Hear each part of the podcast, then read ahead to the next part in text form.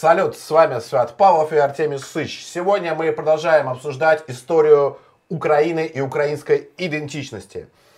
Сегодня мы выясним, как и зачем воевал с поляками Хмельницкий. Кто присоединял Украину, была ли это Украина на самом деле? Что произошло на Переславской Раде? Ну и куда более важный вопрос. Например, как убить русофоба с помощью огурца? А, как выпотрошить несколько тысяч поляков? И что за это может быть? И Артем отдельно расскажет кто, вам, кто придумал Холокост на самом деле. А, я традиционно начну наш стрим э, с некоторого пролога, с цитаты. Надеюсь, она будет уместной, но да, мне не всегда выходит. Но сегодня я начну с цитаты одного из э, самых известных, наверное, польских писателей, авторов, которые говорили по нашей теме о восстании Богдана Хмельницкого. Написали, написал автор целую книжку. Получил он, кстати, Нобелевскую премию. Не за нее вообще.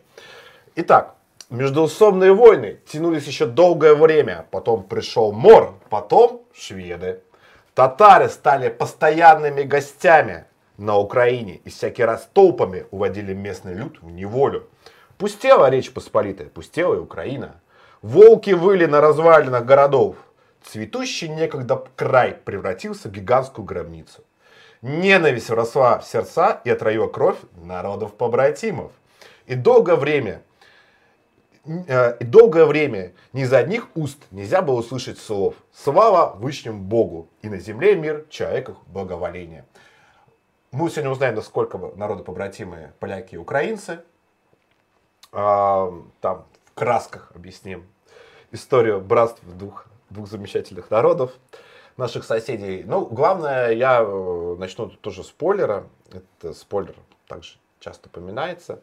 То, что спустя 150 э, лет э, все закончится очень хорошо, потому что наша благословенная императрица Екатерина II завоюет Крымское ханство, уничтожит Запорожскую сечь и сыграет решающую роль в уничтожении Речи Посполитой.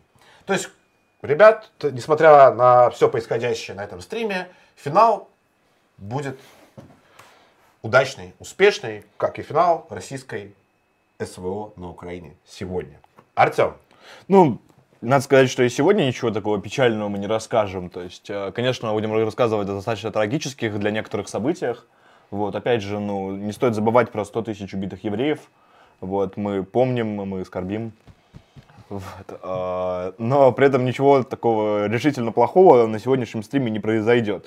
А, мы будем наблюдать обыкновенное украинское а, блядство, простите, вот, лицемерие, вот, очень много интриг, очень много каких-то ненужных политических телодвижений, очень странного политика, очень странное восстание, очень странную войну, вот, которая будет при этом удивительным образом кровавой. Вот. А... Э, дальше нужно сказать несколько технических моментов. Обязательно. Первое, мы завели Boosty. Вот. Э, Boosty может позволить вам стать дворянином настоящим. Первый вот. шаг. Э, первый шаг, да, к становлению на пути к дворянству. На пути к дворянству. Вот. Начиная с уровня э, титулярный советник, вы сможете стать, э, собственно, членом закрытого дворянского собрания, которое сейчас действует, и его уважаемые э, члены, собственно, пишут в чате, который вы видите на экране. Вот. А также, если вы уж не хотите становиться членом дворянского собрания, не хотите давать нам регулярную подписку вот, под какими-то обязательствами, вы всегда можете прислать нам донат в вольной форме на Donut Pay. Ответим на все любые вопросы, вот, да. можно как по стриму, так и вот. не только по стриму. Задавайте все, что в голову придет. Нужно сегодня вам прислать нам больше денег, потому что, как я понимаю, следующий у нас стрим будет с благотворительным благотворительным сбором. Вот. А, а так нам нужно будет окупать студию, вот, э, в том числе и за следующую. В которой мы сейчас прямо, прямо, сейчас находимся. прямо сейчас находимся, да. Поэтому присылайте деньги, становитесь дворянами, вот, э, пишите свои, задавайте свои вопросы, будете получать наши ответы. Вот, а мы начнем.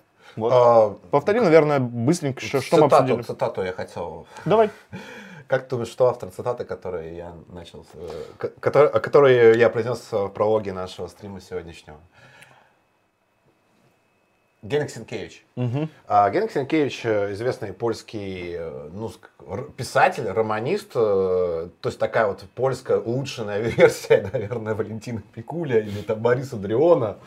Вот, э, он написал в 1884 году книгу «Огнем и мечом» э, как раз о, о событиях восстания Богдана Хмельницкого против поляков.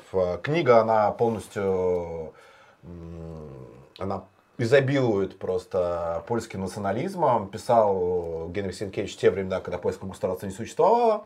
Польская государственность, государственность не существовала, Польша это находилась в составе Российской империи. Вот, поэтому это такая национальная романтика. Потом, э, это только начало трилогии, просто такой вот наци... Э, польской националистической пропаганды.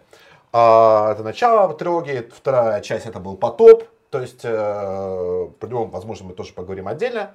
И затронем, наверное, на этом стриме потоп. Это захват э, территории Польши шведами. Под потопом подразумевается король, король Густав шведский. И Третья часть, э, она была уже про Пана Владеевского и войну с турками. Вот, то есть это такая вот э, националистическая польская романтика. Очень советую, очень советую к прочтению э, в том смысле, чтобы понимать э, национальный культур, культурный код поляков. То есть там вот половина фэнтези, половина национальной пропаганды. Написано очень хорошо. И, кстати, Генрих Сенкевич был первый подданный Российской империи. А, это вот можете спросить, если будете участвовать в каком-нибудь что где когда, вот, который получил Нобелевскую премию по литературе, не Бунин. Вот, э, так что это очень забавно. А в 99 году, ну, вообще все три книги, они э, неоднократно экранизировались. В 99 году, наверное, вышла лучшая экранизация Ежи Гофмана. Ежи Гофман экранизировал все три части. «Огнем и мечом», фильм в четырех частях, замечательное историко-комедийное кино, в котором все герои нынешних событий, о которых мы будем рассказывать, изображены следующим образом. То есть там все герои с польской стороны, персонажи с польской стороны, они изображены аристократами, благородными людьми, а, ну, за редким исключением. А украинцы изображены абсолютным просто дегенеративным быдлом. Вот. Самое смешное, что в этом фильме играет э, Александр Домогаров, и играет он э, казачьего полковника Бугуна. Играет, кстати, хорошо. А, так что же очень советую к просмотру, получите массу, массу удовольствия и лузов. Это опять-таки польская националистическая пропаганда. Вот, прошу обратить внимание, иметь в виду, но все равно это безумно интересно. Фильм снят отлично, если бы вот русский там э, русскую идею так проповедовал бы наш кинематограф, я был бы, наверное, счастлив. Вот. Но, к сожалению, я вот смотрел фильм «Тарас Бульба», экранизацию Горького. Там играл тот же самый Богдан Ступка, который играл Богдана Хмельницкого и у поляков. Поразительно. Угу. И это было настолько плохо и ужасно, и настолько хуже, чем э, фильм Ежи Гофмана, что сравнивать просто, ну, наверное, невозможно. Но мы вернем, вернемся к нашим событиям. Итак, мы находимся, я думаю, что нужно начать с интриги. Не, нужно давай повторим просто то, что Повтори, у нас было в прошлом да. Э, стриме, о а чем мы договорились. Про кино, про кино, про Да, а еще, да, еще очень важное бюрократическое совершенно объявление. Вам нужно немедленно взять, скопировать ссылку на этот стрим, разослать э, всем своим друзьям, подругам, э, бабушкам, тетям, мамам и папам, вот, потому что у нас рекордно низкий онлайн, и это очень обидно. Вот, так что это нужно как-то исправить немедленно. Да, о, о чем мы говорили на прошлом историческом стриме. На прошлом историческом стриме мы рассказывали целиком полностью предысторию. Вот, мы рассказывали о том, как устроена была Польша, как устроена была Малороссия, как устроена была область войска Запорожского, что такое реестр, кто такие казаки, кто такие поляки, кто такая шляхта, кто такой польский король. Вот, э, собственно, мы рассказывали также о том, кто такой Богдан Хмельницкий, какое образование он получил, каким социальным статусом обладал, то есть, что это был совершенно польский шляхтич э, православной религии вот, э, который был выращен по польским порядкам, который уважал, вот, и от них никогда не отказывался, вот, и что у него случился конфликт с более привилегированным э, человеком, то есть это с, с польским шляхтичем э, латинской религии, католи, с католиком, э, Чеплинским, который в результате э, там, набега отобрал у него хутор. Хутор вот. сжег, бабу увел. Бабу, бабу увел. Очень сильно, Классический сюжет. Очень, очень сильно оскорбил его. И... Сюда запорол сына Запорол. И мы, и мы остановились на том, что стали наблюдать Богдана Хмельницкого в полной э, и тотальной обиде вот, э, на Польшу. Вот, о том, что он поговорил с королем Владиславом IV, еще одним человеком, который был в тотальной обиде на Польшу. Вот, и Владислав IV, как польский король, сказал ему, ну, что, возможно, шляхтича нужно порезать немножко. Вот, Богдан Хмельницкий принял эту идею на зубок и отправился на низы Днепра, где располагалась Запорожская сечь. В чем была изначальная интрига всей истории? Еще в 1946 году, за год, собственно, до начала восстания, Владислав IV задумал войну с Турцией. Да, да, да. Владислав IV задумал войну с Турцией. Но проблема в том, что Речь Посполитая, как мы рассказывали на предыдущем стриме, повторим еще раз, она была устроена таким образом, что король, он не мог начать э, войну просто по, по своему собственному желанию. Для этого нужно было согласие э, Сейма, для этого должна быть, э, нужна была как формальная юридическая, так и неформальная поддержка шляхты, крупных магнатов, э, поэтому король решил немного обойти Сейм и договориться с казаками. Э, и, соответственно, поддержку он пытался найти у казацких старшин. Ильяша Караимовича, полковника Барабаша и того же самого Хмельницкого который был в то время войсковым писарем. Войсковой писарь это не просто писарь, который в штабе сидит, а по сути, ну если переводить с казачьего на русский, это почти полноценный канцлер.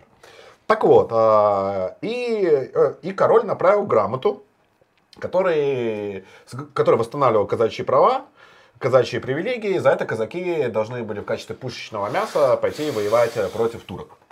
И все бы хорошо, но только к тому времени э, Базил Хмельницкий очень обиделся и на польского короля, и на польскую корону, и тем более на польскую шляхту. И там несколько версий. Одна версия, то, что Краевскую грамоту э, Хмельницкий просто украл, а по другой версии он ее подделал. Ну, суть, э, суть этого не меняет. В феврале 1948 года Хмельницкий прибыл с небольшим э, отрядом казаков в Запорожье. Никого, ни, ни у каких подозрений в Сечь. Ни у кого никаких подозрений это не вызвало. И начал, и начал мутить бунт начал мутить бунт. На Сечино в то время располагался небольшой гарнизон коронного войска польского. Его казаки очень, очень быстро и эффективно истребили. А, реестрового полковника они просто выгнали. А, и затем, а, и затем большая часть реестрового казачества, то есть казачество, которое получало деньги за службу, перешла на сторону бунтовщиков Богдана Хмельницкого.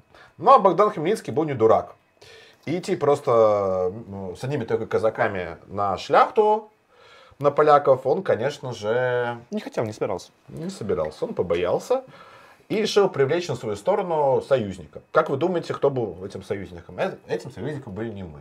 Этим К... союзником был не Москва. Это самый очевидный вариант для защитника православной веры на Украине. На Украине. А, куда обращается украинец, э, когда э, решает защищать украинскую идентичность или украинскую веру в украинство. Конечно же, к мусульманам. Вот. Тогда байрактаров не было, зато был Ислам Третий Гирей. Э, крымский хан, а, к нему э, направил послов э, Хмельницкий. И хан поступил очень мудро. Он напрямую не объявил, конечно, войну Польше, потому что непонятно было, насколько будет эффективным и удачным восстание. А крымский хан отправил Прикопского Мурзу, ну, князя на наши деньги, Тугайбея, который э, впоследствии, впоследствии стал личным товарищем и другом Хмельницкого на долгие годы. Ну, там дружба была тоже весьма своеобразная. Об этом поговорим чуть позднее. И... А, да, и тут было два фактора, почему крымские татары решили поддержать восстание Хмельницкое. Первый фактор это грамоты королевские, которые подтверждали тот факт, что польский король собрался идти войной на Крым и на Турцию, собственно, сюзерена Крыма тогдашнего. И второй факт, то, что, как говорят злые языки, Богдан Хмельницкий пообещал принести славу. На секундочку.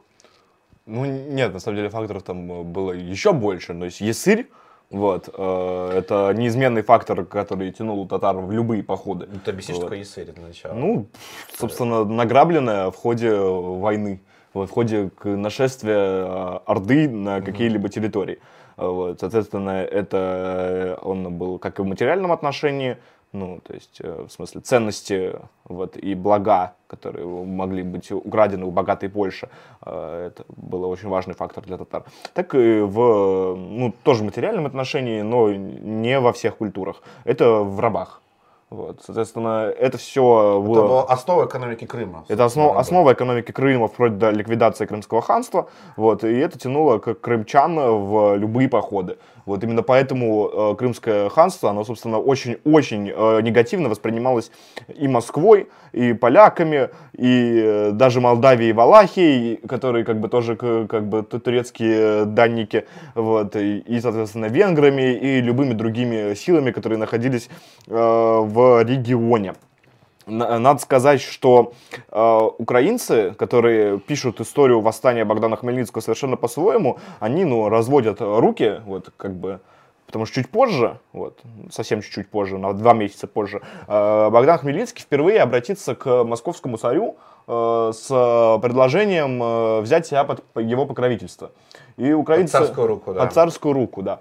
И украинцы всегда удивляются, а вот почему, почему вот московский царь это дело проигнорировал? Почему он не взял, собственно, оперативно Богдана Хмельницкого под э, свою э, царскую-то руку. Ну, для этого есть несколько причин. Там одна из основных, которые то, что Москва того времени, она более-менее воспринимала Польшу как э, государство, с которыми идут какие-никакие на дипломатические переговоры, которые в ближайшее время могут привести к тому, что на польском престоле будет Алексей Михайлович. Вот, то есть гарантии этого, они были прямо озвучены поляками Алексею Михайловичу. Вот, а Владислав IV, он как бы к этому моменту уже все. Вот, и, соответственно, в Польше период между царствия, и один из ближайших кандидатов это, собственно, сам царь. И зачем нужно поддерживать какое-то непонятное восстание, когда ты можешь, собственно, всю Речь Посполитую просто получить по факту избранности польским королем. Вот. Это э, пункт первый. Пункт второй э, заключается в том, то, что Москва относилась к Крымскому ханству как к своему первейшему противнику, который постоянно угрожал ей, который э, совершал нашествие, а, и это же был первый союзник Богдана Хмельницкого. Интересный момент. Э, по, после возвращения Богдана Хмельницкого на Сечь, э, ну и возвращения самого казахского посольства на Сечь, казаки, они тоже были вдохновлены тем, что у них появился такой замечательный союзник, как Крымское ханство, в лице Тугайбея и Крымской Орды. И тут же избрали Богдана Хмельницкого, э, Хмельницкого гетманом, ну, то есть командующим всего войска Запорожского. Самое интересное, что в тот момент э, у Богдана Хмельницкого появилось э, свое собственное знамя, даже свой собственный стяг, как у приличного человека. Самое интересное, судьба этого стяга которая заключается в том, извините, я перебью, тут у меня радостные новости. А, взрывы, говорят, в, Ми, в Виннице, взрывы в Львовской области и взрывы в Сумской области. Вот. Говорят мне источники. Ну, такие дела. А, продолжаем. Поздравляем украинцев, в общем, с фейерверками. Так вот, пока у нас э, до фейерверков еще далеко, про знамя интересный момент. Как ты думаешь, где это знамя находится сейчас, Богдана Хмельницкого? Думаю, оно утрачено. Нет, оно не утрачено. У него есть подлинник, есть копия. Копия находится в Чигирине. Ну, откуда родом а, как, как... сам Хмельницкий. Копия. А где находится само оригинальное знамя Богдана Хмельницкого? Оно находится в шведском музее государственной коллекции трофеев в Стокгольме. Армия музей, ну, военный музей. А, как так вышло? Суть в том, что впоследствии это знамя было утрачено в бою с поляками, казаками, а потом, когда был шведский потоп и захват Речи Посполитой шведами, шведы это знамя отжали уже у поляков. И таким удивительным образом э, оригинальный стак Богдана Хмельницкого оказался в Швеции, где он находится до сих пор. Поразительный факт, меня просто он очень впечатлил. Вот. Э... Там есть еще один достаточно интересный факт о том, что, ну не факт, это скорее легенда о том, что когда э, Богдан Хмельницкий собственно, разговаривал с Владиславом IV, вот Владислав IV вручил ему тоже стяг, но не, не Богдана Хмельницкого, а стяг э, э, красный с белым орлом вот, под которым, собственно, Богдан Хмельницкий якобы начал э, восстание. Это, ну, то есть, э, на самом деле, легенд в истории Богдана Хмельницкого гораздо больше, чем фактов. Вот, не будем ничего утверждать, но вот такие вот э, слухи тоже есть. Э, ну, давай непосредственно к ходу восстания. Да, есть, начнем с первого. Желтоводская Уже битва. Уже начнем с войны. Битва при Желтых водах. Вот. А, что произошло в битве при Желтых водах? А, армия Богдана Хмельницкого, да, вот будет хорошо поставить как раз саму сценку. Вот Тугайбей прекрасно, можете им полюбоваться. Какой замеча- Первым замечательным союзником Богдана Хмельницкий в его праведной войне за православную веру, угнетенное украинское, малороссийское крестьянство. Вот э, такой красивый молодой, че- молодой человек. Портрет Вот, э, типичного Яндекс таксиста. а, Яндекс таксист. А, битва при желтых водах, э, надеюсь, там. Ладно, переключат, в общем. Думаю, мы опустим эфемизмы, которые типа первым делом приходят в голову э, при словосочетании «желтые воды». Это И- украинский флаг, цвета обоссанного неба. Ну, меня, мне что приходит? Первый образ, который мне приходит. Ну да ладно, продолжим говорить про этих ранних э, древних украх. Вот. В общем, древние укры собрались вместе с Крымским ханством и пошли на шляхту. А, Ну, собственно говоря, Первые, первые столкновения были удачны для, для казаков, но и навстречу выдвинулась уже серьезная сила. Ш- Что из себя представляла серьезная сила? Это была коронная армия.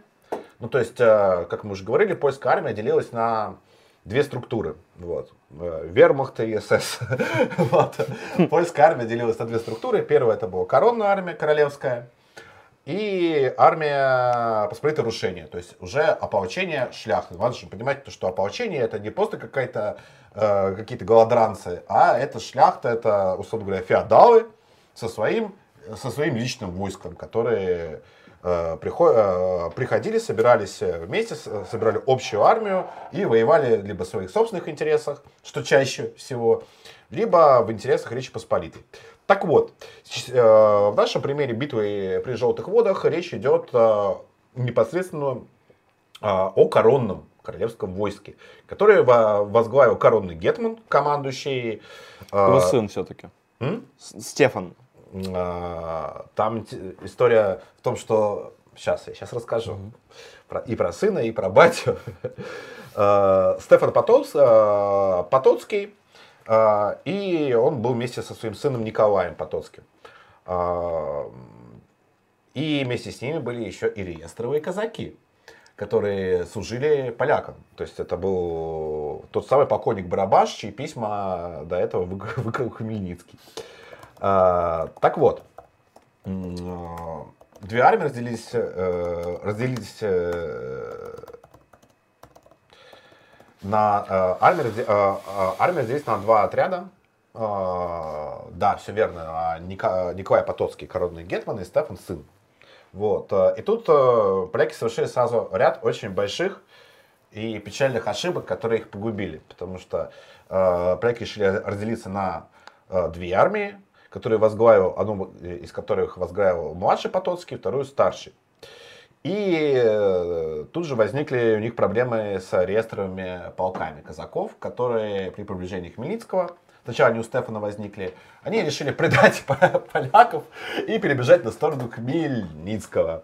Вот. А, собственно, их военачальники, те самые Край, Краимович и Барабаш, которые выступили против, в общем, э, такого прикола, они их просто их закололи пиками.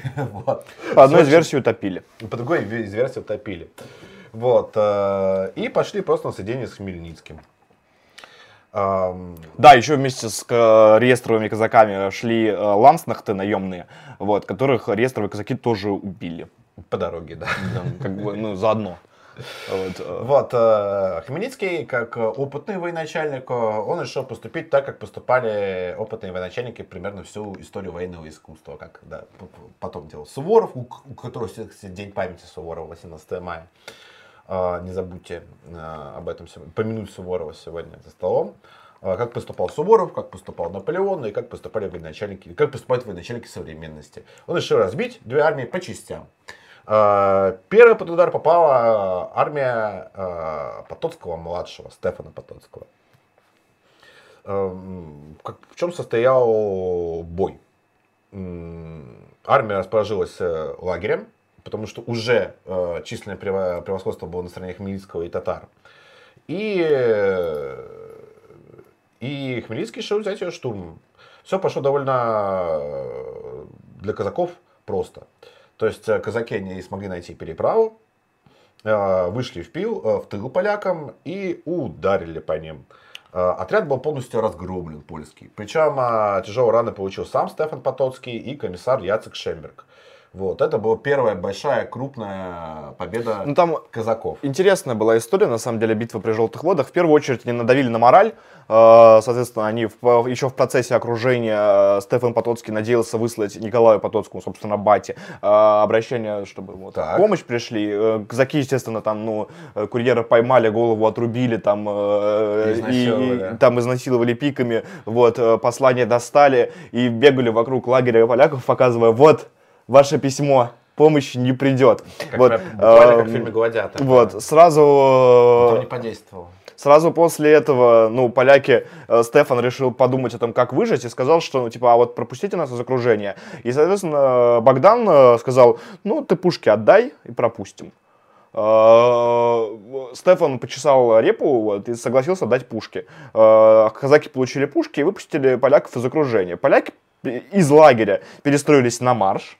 Вот, соответственно, и начали отступать. Эта история будет повторяться Вот, неоднократно. а, п- поляки идут на марше, и а, казаки очень сильно пообещали, что нет, нет, нет, бить больше не будем, уходите, спокойно, идите. Ну и, соответственно, на марше они, э, им перерезали крымские татары и, отряд, сводные отряды казаков, сзади подошли, собственно, основное войско Богдана Хмельницкого. Вот, и на- они принялись их всех резать. Вот. Ну, э, и Нет, ре- На самом деле ты немножко это э, перепутал с другим сражением, с битвой при Корсуне. Они Николая Потоцкого разгромили, а на марше они атаковали уже битвы при Корсуне. И там Она- тоже. она была последующая, Ну вот можно вернуть, сразу. вернуть схему. Нет, Верни там- схему. Ты... Вот, соответственно, би- нет, нет, это я понимаю, Ты почему ты так будет, думаешь, да. но дело в том, что это там тоже была именно такая сцена. Вот видишь, соответственно, битва э, при э, желтых водах она шла э, 4 дня, с 4 по 8 мая. Вот, 5 мая, да, они, собственно, приступили к осаде э, Вагенбурга. Вот.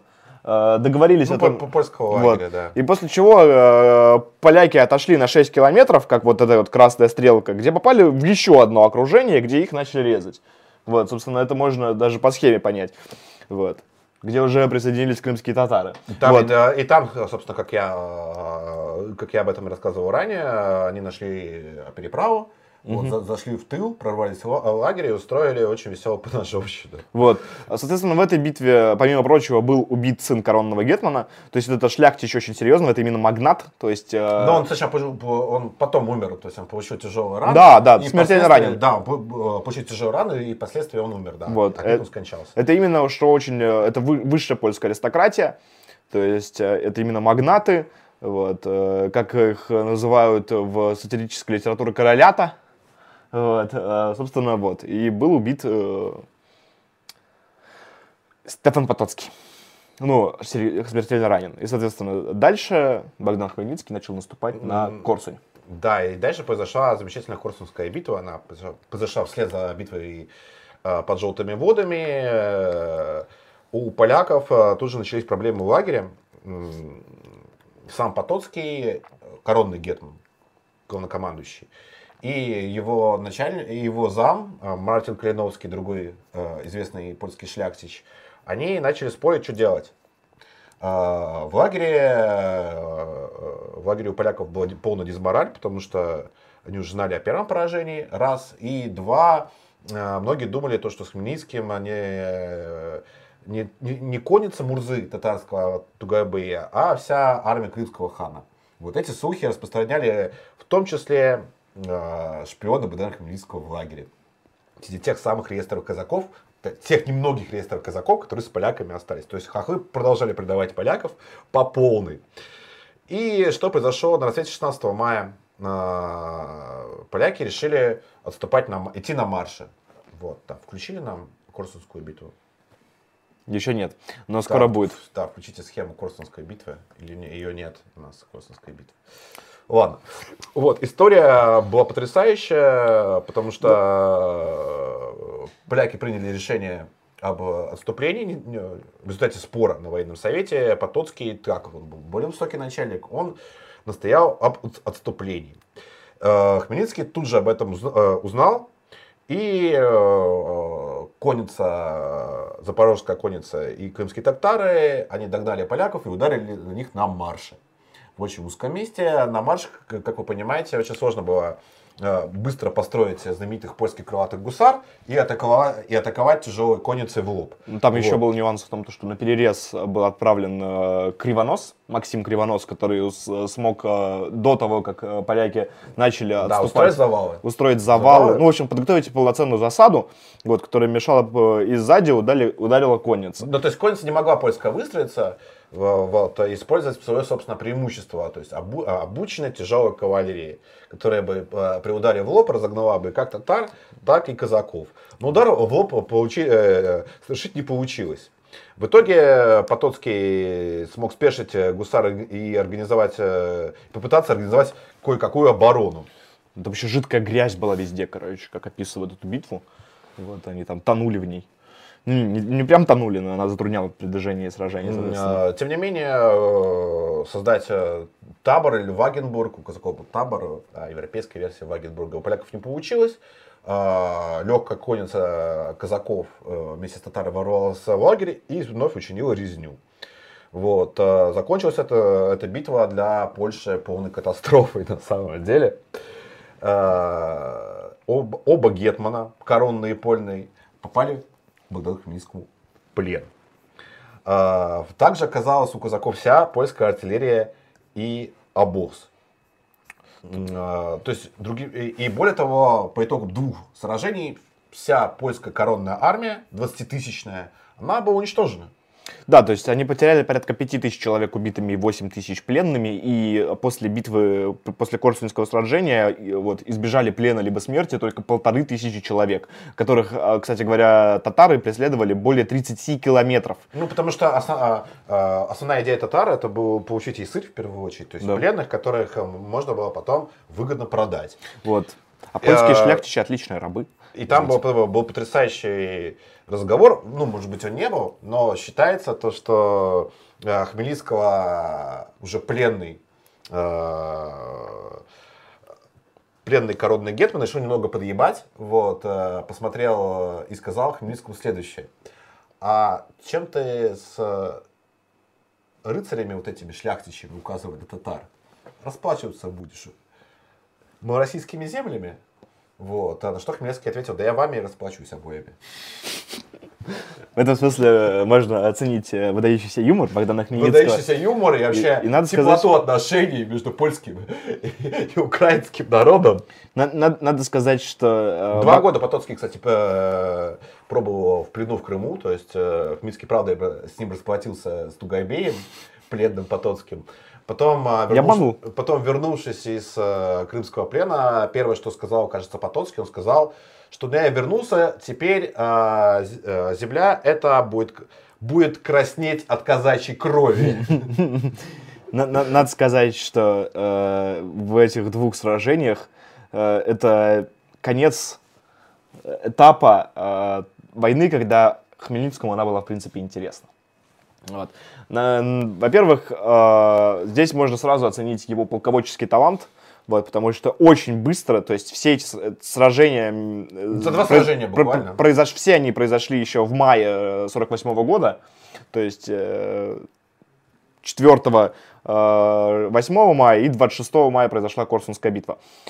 Ну, то есть в течение одного месяца. Вот, в течение, Двух недель даже, в течение да. двух недель, да, э, Было разгромлено все коронное все коро- польское коро- войско. коронное польское Всё, войско. его вот. нет. То есть это очень, очень хороший ход боевых действий для Богдана Хмельницкого. Соответственно, каждая его э, победа, она от- отзывалась во всем малороссийском населении. А, Оно воспринимало э, восстание Богдана Хмельницкого как реальную силу, было готово его поддержать. То есть это увеличило, по- каждая победа Богдана Хмельницкого, ну, собственно, две, э, увеличили до невероятности э, кон- консолидацию, собственно, крестьян и мещан в, на территории Малороссии. Как Вот. начал защищать? э, Хмельницкий дошел до Белой церкви, там провел замечательный парад победный. Не, А, еще- И крымский, а крымские татары с добычей пошли в Крым. Вот. э, Надо сказать, что Хмельницкий, помимо того, что он был э, очень успешным полководцем, он был также полководцем очень осторожным.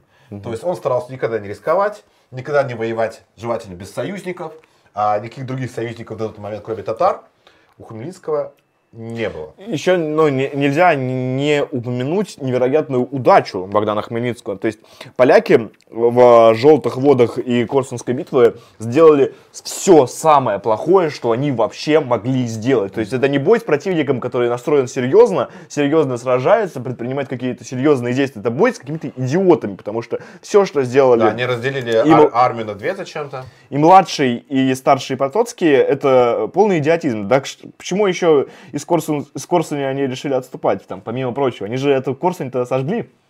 Вот. А сожгли они ее почему? Потому что они немножко испугались. Если Стефан Потоцкий, он э, недооценил каз- казачье восстание, вот, и, решил, что он их, э, ну, просто на йоло разобьет, то, э, соответственно, с- Потоцкий старший и Мартын Калиновский, они его переоценили.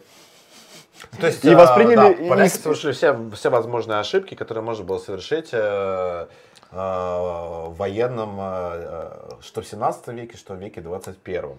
Вот, соответственно, д- дальше еще очень важный момент, что до Корсунской битвы за 6 дней умирает Владислав IV. Я хотел как раз об этом сказать Вот. сейчас. Э, э, Тут важный момент, то что когда Хмельницкий дошел до Белой Церкви, э, он э, издал универсал, в котором Богдан Хмельницкий не то что э, объявил там королю польскому джихад, вендетту, или начал там с ним э, э, там, угрожать или чего-то требовать, э, он э, декларировал свою преданность польскому королю, Мгм, да. после того, как он полностью мясо уничтожил королевскую польскую армию. И при этом попросил э, у короля привилегий, вольностей, а, при этом сказал то, что вот он представляет православную веру и прочее, прочее, прочее, прочее. Но момент заключался в том, что Владислав IV не успел ответить на универсал Да, но Богдана Хмельницкого и благополучно помер. не, он помер еще до того, как э, Хмельницкий, собственно, И написал благо- его. благополучно помер. И дело заключалось вот в чем. А, Тут важный момент, э, я процитирую современника, русского современника, Стародубец. Сейчас современ... э, нынешняя Брянская область, Стародубец Климов, он так описывал происходящее. А, И тут, где у них войско, в смысле у Богдана Хмельницкого, прибывает много, и всяких чинов русские люди, русские, заметьте.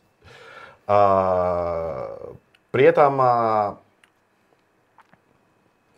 Хмельницкий, одновременно издавая универсал, вот, э, где декларировал преданность польскому королю, умудрился уже э, э,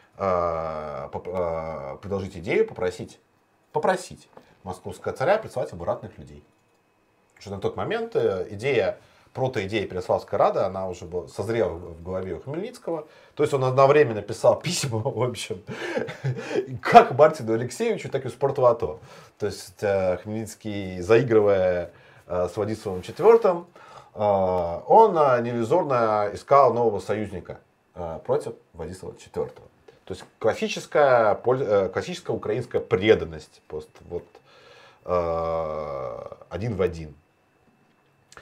Э, Важный момент, что при этом мы говорим о разгромном о разгроме коронного войска, но это не означало то, что Богдану Хмельницкому не с кем было воевать в тот момент.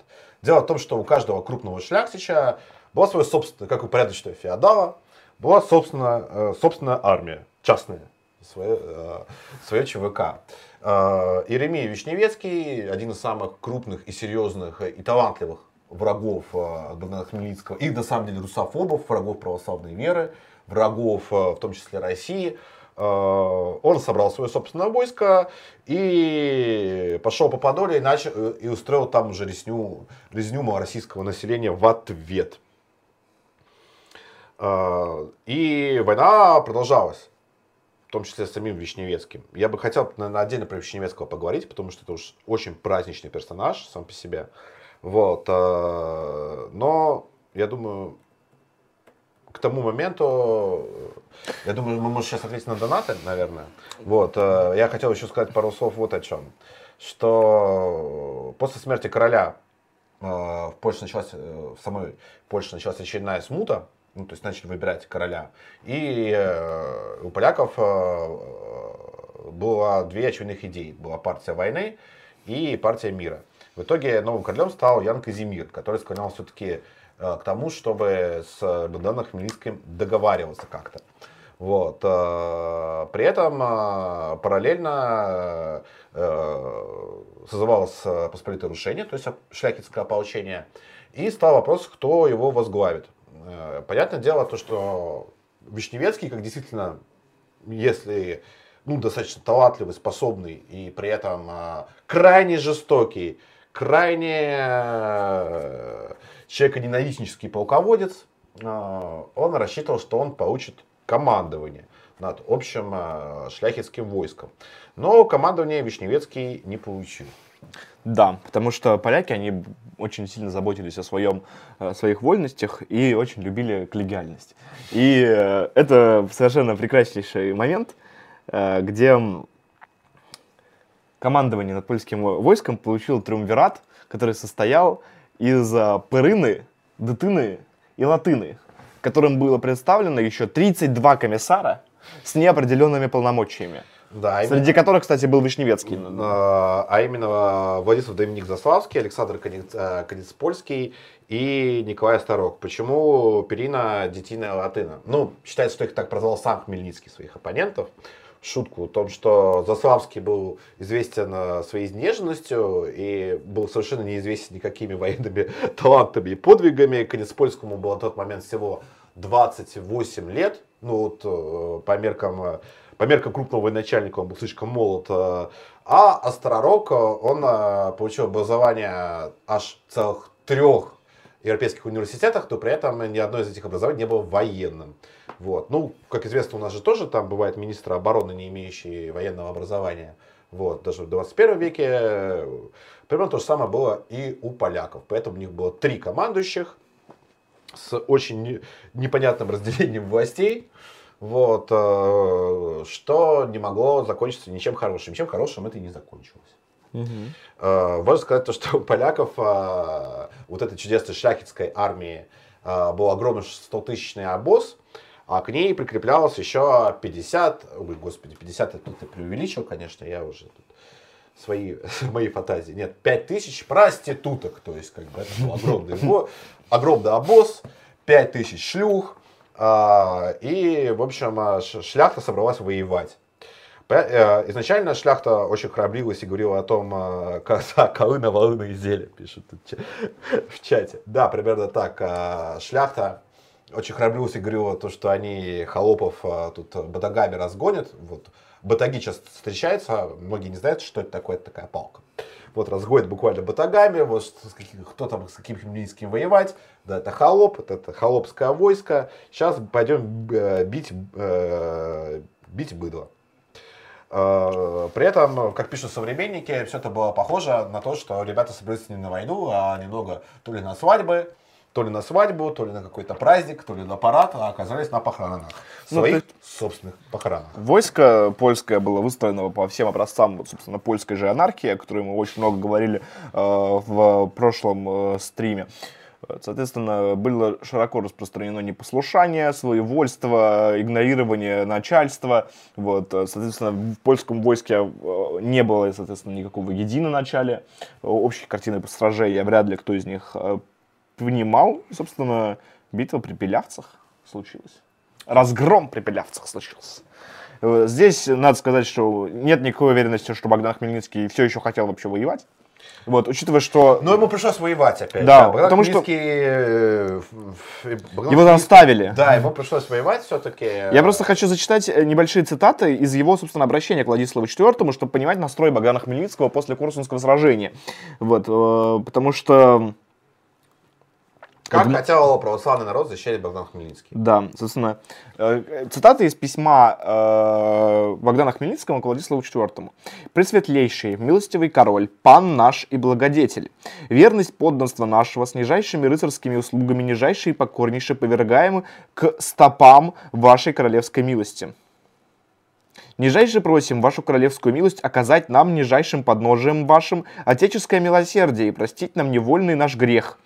Это, короче, он про желтые воды и какое-то Корсунское сражение. Невольный грех. э, Разгромили 20-тысячную армию. Вот, да.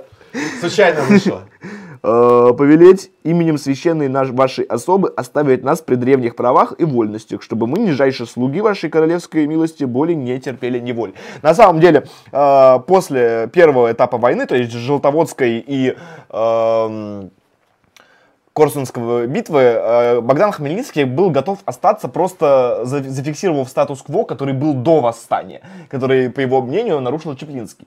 Вот это вы вряд ли знали, собственно, восставшие, вот, которые в течение всего последующего лета, до битвы при Пелявцах, которая случилась в начале сентября... начали активно поддерживать, э, его армия да. Э, начала пополняться крестьянами восставшими. Да. Ну и крестьяне... То есть на все территории боевых действий начались массовые крестьянские бунты и восстания, все бежали к Хмельницкому. Вот. Но... Да они не только бежали, они иногда просто самодеятельно вырезали все польское и еврейское население. То есть, как, э, ну, то есть, опять же, почему ну, евреи... Шляхту резали в первую очередь. Шляхту и евреев. Ну, то есть, евреи почему? Почему евреи вообще пострадали? То есть, э, надо понимать, что... Почему случился Холокост? Почему случился Холокост, да. То есть 100 тысяч евреев э, в 17 веке это страшные цифры, потому что, ну, там, допустим, там 150-миллионный русский народ, короче, который был во время Второй мировой войны, когда 6 миллионов евреев убили, он в 17 э, веке составлял примерно 8 миллионов, да? Да, по-моему, больше. Ну, не 8, по-моему, 12-15. 12-15. И вот если предположить, ну, что... Цифры сопоставимые. Что рост еврейского населения он был такой же, как и рост русского населения, то 100 тысяч э, евреев это ну, сравнимо с полноценным таким геноцидом. Почему, в чем была проблема русского населения в Малороссии? Э, по отношению к евреям. Потому что поляки сделали очень просто. Они сделали евреев более привилегированным э, классом, э, чем, чем русское население. население да. Да. То есть им было разрешено заниматься ростовщичеством, чем евреи активно занимались. И вместе с ростовщичеством у них следовали, ну, соответственно, коллекторские услуги, вот, которые они тоже очень активно, с превеликим удовольствием исполняли. И что еще больше раздражало русское население, помимо того, что их ну, регулярно били, короче, убивали за долги евреям. Вот то, что евреям и, и, и иноверцам была отдана на откуп церковная торговля. То есть ты заходишь, э, хочешь светочку купить православную, поставить там за упокой, короче, родственничка, а тебе ее продает еврей, еврей, понимаете? То есть это, это, это именно издевательство.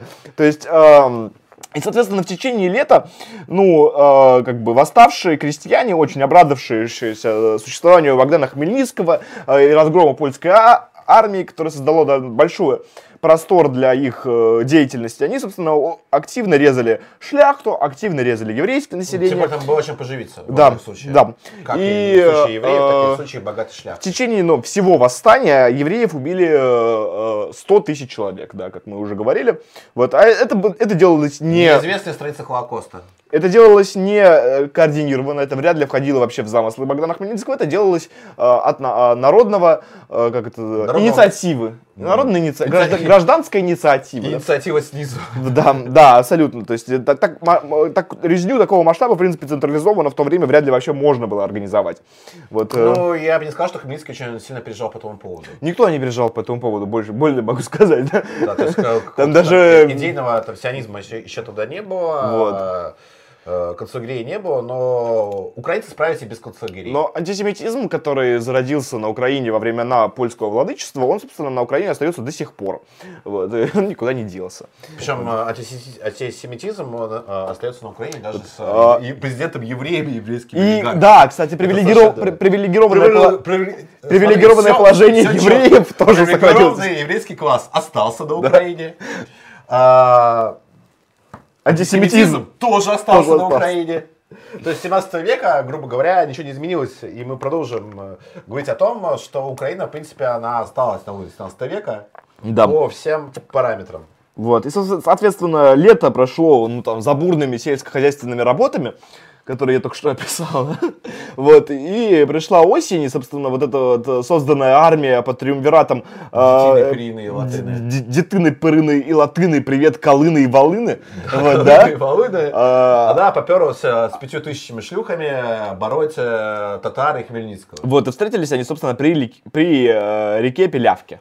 Вот, Пилявцы. Пиль, пиль, пиль, вот, который также, да, Пилявцы. Вот. Ну, битва, она была достаточно интересная. Ты можешь продолжить, могу я? Как тебе? Вот, а... Ну там, на самом деле, история э, битва была даже не только интересная, она была максимально позорная для поляков, потому что здесь поражение да, армия Хмельницкого составляла вместе с, э, татарами около 70 тысяч, э, у поляков было около 50 тысяч на тот момент, то есть она была больше. Но поляки могли, конечно, воевать, э, и тем более, тем более это шляхта. Ну, а, есть а против них бои. быдло так называемое, да? Против них какое-то там быдло, ну и плюс какие-то там татары еще. Вот. э, Мне, мне очень нравится, кстати, как они перед битвой, собственно, говорили, Господи Боже, при битве не помогай ни нам, э, ни хлопам, а просто смотри, как мы громим мужичье. Вот. Ну, в общем, а, битва с Мужичевым началась на рассвете 13 сентября. И э, поразительно, но а, татары и конница казаков а, ударили по лагерю с утра и застали польский лагерь врасплох. Ну, удивительно. Удивительное дело. Люди на войну приехали, на них, их атаковали ранним утром а, и застали врасплох. Потому что При этом когда... а, польскую пехоту казакам, опять-таки, классическим татарским маневром, маневром, притворным отступлением удалось а, заманить а, на узкую плотину, и там переход, а, пехота довольно быстро была перебита. А, Затем а, отдельно начал до- доставаться нашему герою русофобу Вишневецкому. Его уже начал, он попал в засаду на правом, фла- на правом фланге от, э, от господина Кривоноса, э, одного из э, лучших э, командиров войска Запорожского, Богдана Хмельницкого. Вот. И в итоге казаки очень успешно и быстро вышли полякам в тыл. И что происходило дальше? А дальше начался полный позор, потому что вот эти трое замечательных командующих, они первые, первые вместе со своим окружением просто, а, просто сбежали, оставив свою армию на избиение тем самым холопам. А, Ну, это была катастрофа для поляков. Там единственный, кто оказал более-менее внятное сопротивление, очередная катастрофа из серии катастроф. Очередно- э, Единственное, опять-таки, кто оказал более-менее внятное сопротивление противнику, был Вишневецкий, но это полякам нисколько не помогло. А, Поражение было тотальным. То есть э, трофеи, я вот перечислю трофеи, трофеи войска Хмельницкого, м, 10, э, 90 пушек, огромные запасы пороха, а, общая стоимость э, трофеев от 7 до 10 миллионов злотов. А, Затем э, Хмельницкий занял целый ряд населенных пунктов. Э, Сбарж, кстати, Сбарж, запомните название, мы скоро к нему вернемся. Будет героическая, польская героическая оборона Сбаржа. Вот. э, И с- в Польше начался еще больший хаос. Остатки коронного войска сбежали во Львов. А, Польский гарнизон Сбаржа был перебит. А, Дальше казаки пошли на, уже на Львов. Ну, то есть, э, и, собственно, посполитого рушения шляхетского войска, по сути, тоже не стало. Остались только, опять-таки, от него э, рожки до ножки. Э, Со Львовом получилась интересная история, потому что э, на первом стриме мы рассказывали о том, что Хмельницкий учился в иезуитской коллегии, в иезуитской коллегии во Львове. У него с тех времен там остался приятель, через, через него он связался, связался с гарнизоном Львова. Есть две версии произошедшего.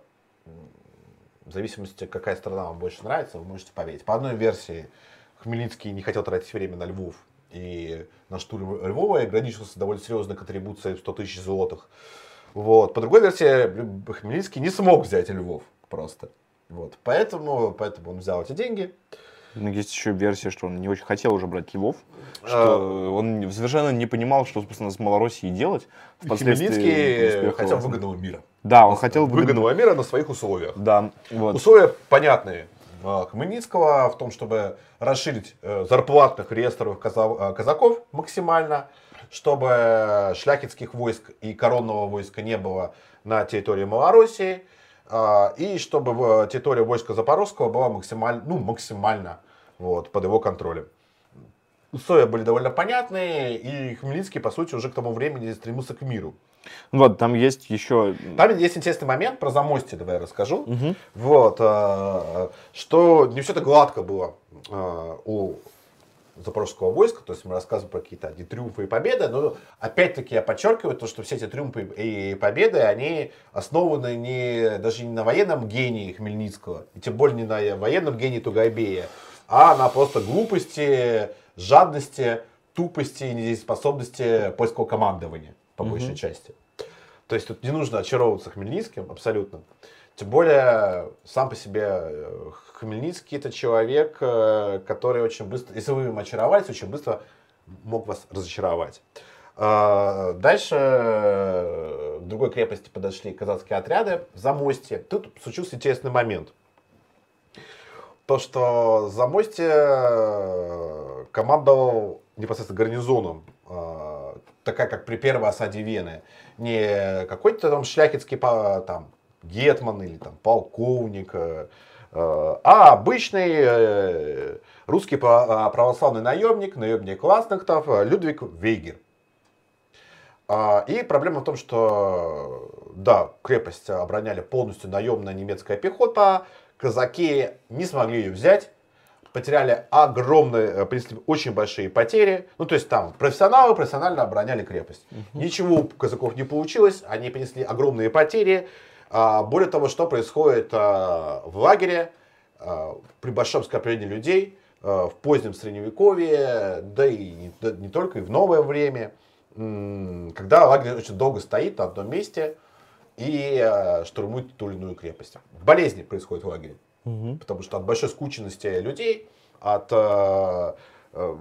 отсутствие полноценной медицины, и в лагере вспыхнула чума. И от той самой чумы умер один из э, ближайших соратников и наиболее толковых э, казахских командиров э, Максим Кривонос.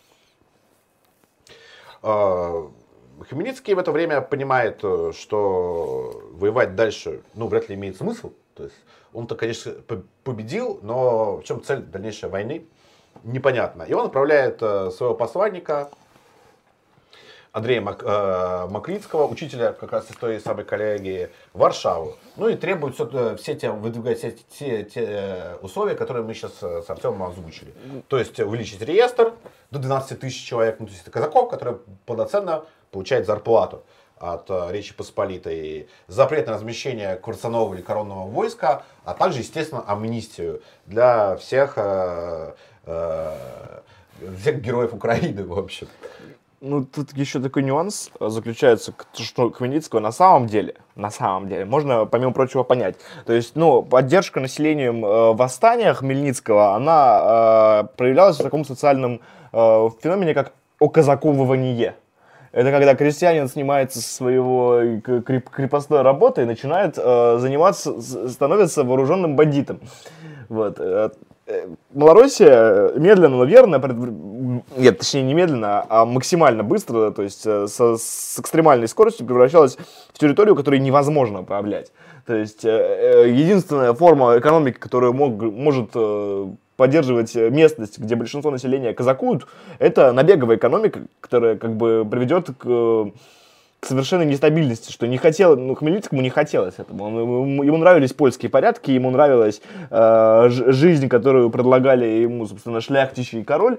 Вот. Ему не нравилась идея, что вот все это быдло, которое он, скорее всего, сам быдлом и считал, э, станет э, управляться. Вот. Ему не хотелось э, строить э, анархистскую либертарианскую державу, которая как бы сама по себе предполагалась. Другое просто то, что он этих целей изначально опять собой Да, и он, он не ставил этих целей и не хотел. То есть его пугало, э, его пугало та сила, которая его вела, вот, собственно, э, к победам под желтыми водами, под Корсунью, под Пелявцами и в дальнейшем, вот, он их пытался ее застопорить, пытался их... Важный бы... момент, то, что, да, его интересы, э, интересы Хмельницкого, они изначально и долгий период войны, э, и долгий период войны, они никак не рифмовались с интересами основной массы восставших.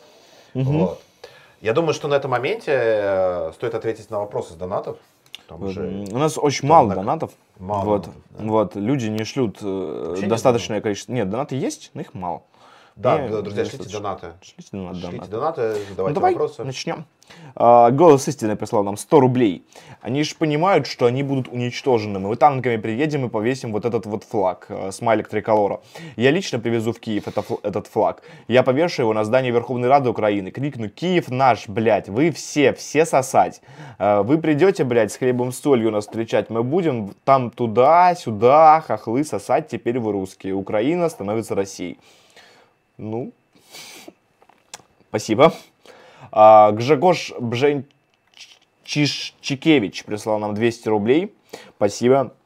Какие они нам братский народ, псяк, рев, пшейбана. Львов это Польша. У нас этого быдла уже 5 миллионов. Самим праться нема. Зато интим-услуги подешевели. Да, слушайте, А ну, это, это- это- это человек из Польши, да? человек из Польши. Ну, Подтверждает, что поляки, украинцы, ну, братский народ. под- Ну, под- да. подтверждает польское Я думаю, отношение. что вот... э, Я думаю, что они Все Поль- последнее... Весь стрим мы примерно говорим о том, что Да. события, происходящие Да. во время восстания Хмельницкого, прямо Вот. скажем, э, не про взаимоотношения братских народов, Да, и ну, никоим образом. Я думаю, что, ну, конечно, Гжегош милостивый, он несколько преувеличивает. То есть, ну, если ус- интим-услуги подешевели, то не, нас- то не сильно. Вот. Ну, не э, знаю, наверное, человеку видней. В конце концов. Ну, это все зависит от его уровня там, заработной платы. То есть, ну, мне не кажется, что польки, они себя продавали там сильно дешевле, чем сейчас продают, сильно дороже, чем сейчас себя продают украинки. Там. Ну, э, я думаю, Ну, ну, слушай, не знаю, что спорить. ну, хорошо, да. Э, но мне кажется, просто мы имеем дело вот этой вот польской хуцпой, которую они ну, постоянно разводят. Э, нет, Львов это не Польша, потому что вы как бы э, всей страной э, донатите деньги Украине, вот, собственно, и поэтому... Ну, хотели бы сделать Польшу, пошли бы и, Вот. и начали бы за, э, за, за Львов воевать. Хотели бы, чтобы вы сделать ж Польшу, э, вступили бы с нами в коалицию, Да, а не да. выкобенивались. Они вот. стали бы нашими А та- противниками. на Вот, войне. а так, учитывая то, что вы сейчас всей нации своей делаете, нет, Львов будет Россией, короче, потому что вы его не заслужили. Вот. А Дальше у нас в двух донатах от Насвая Кагана хип-хоп. Просто хип-хоп написано. Нет, не просто хип-хоп, а целый трек, который нужно зачитывать. Ну, давай мы разделим. Что, это один трек или два разных трека? Нет, э, это продолжение. Вот, то есть есть начало, а, А, дальше начало и конец, да? Да. Хорошо, ну давай, начинай.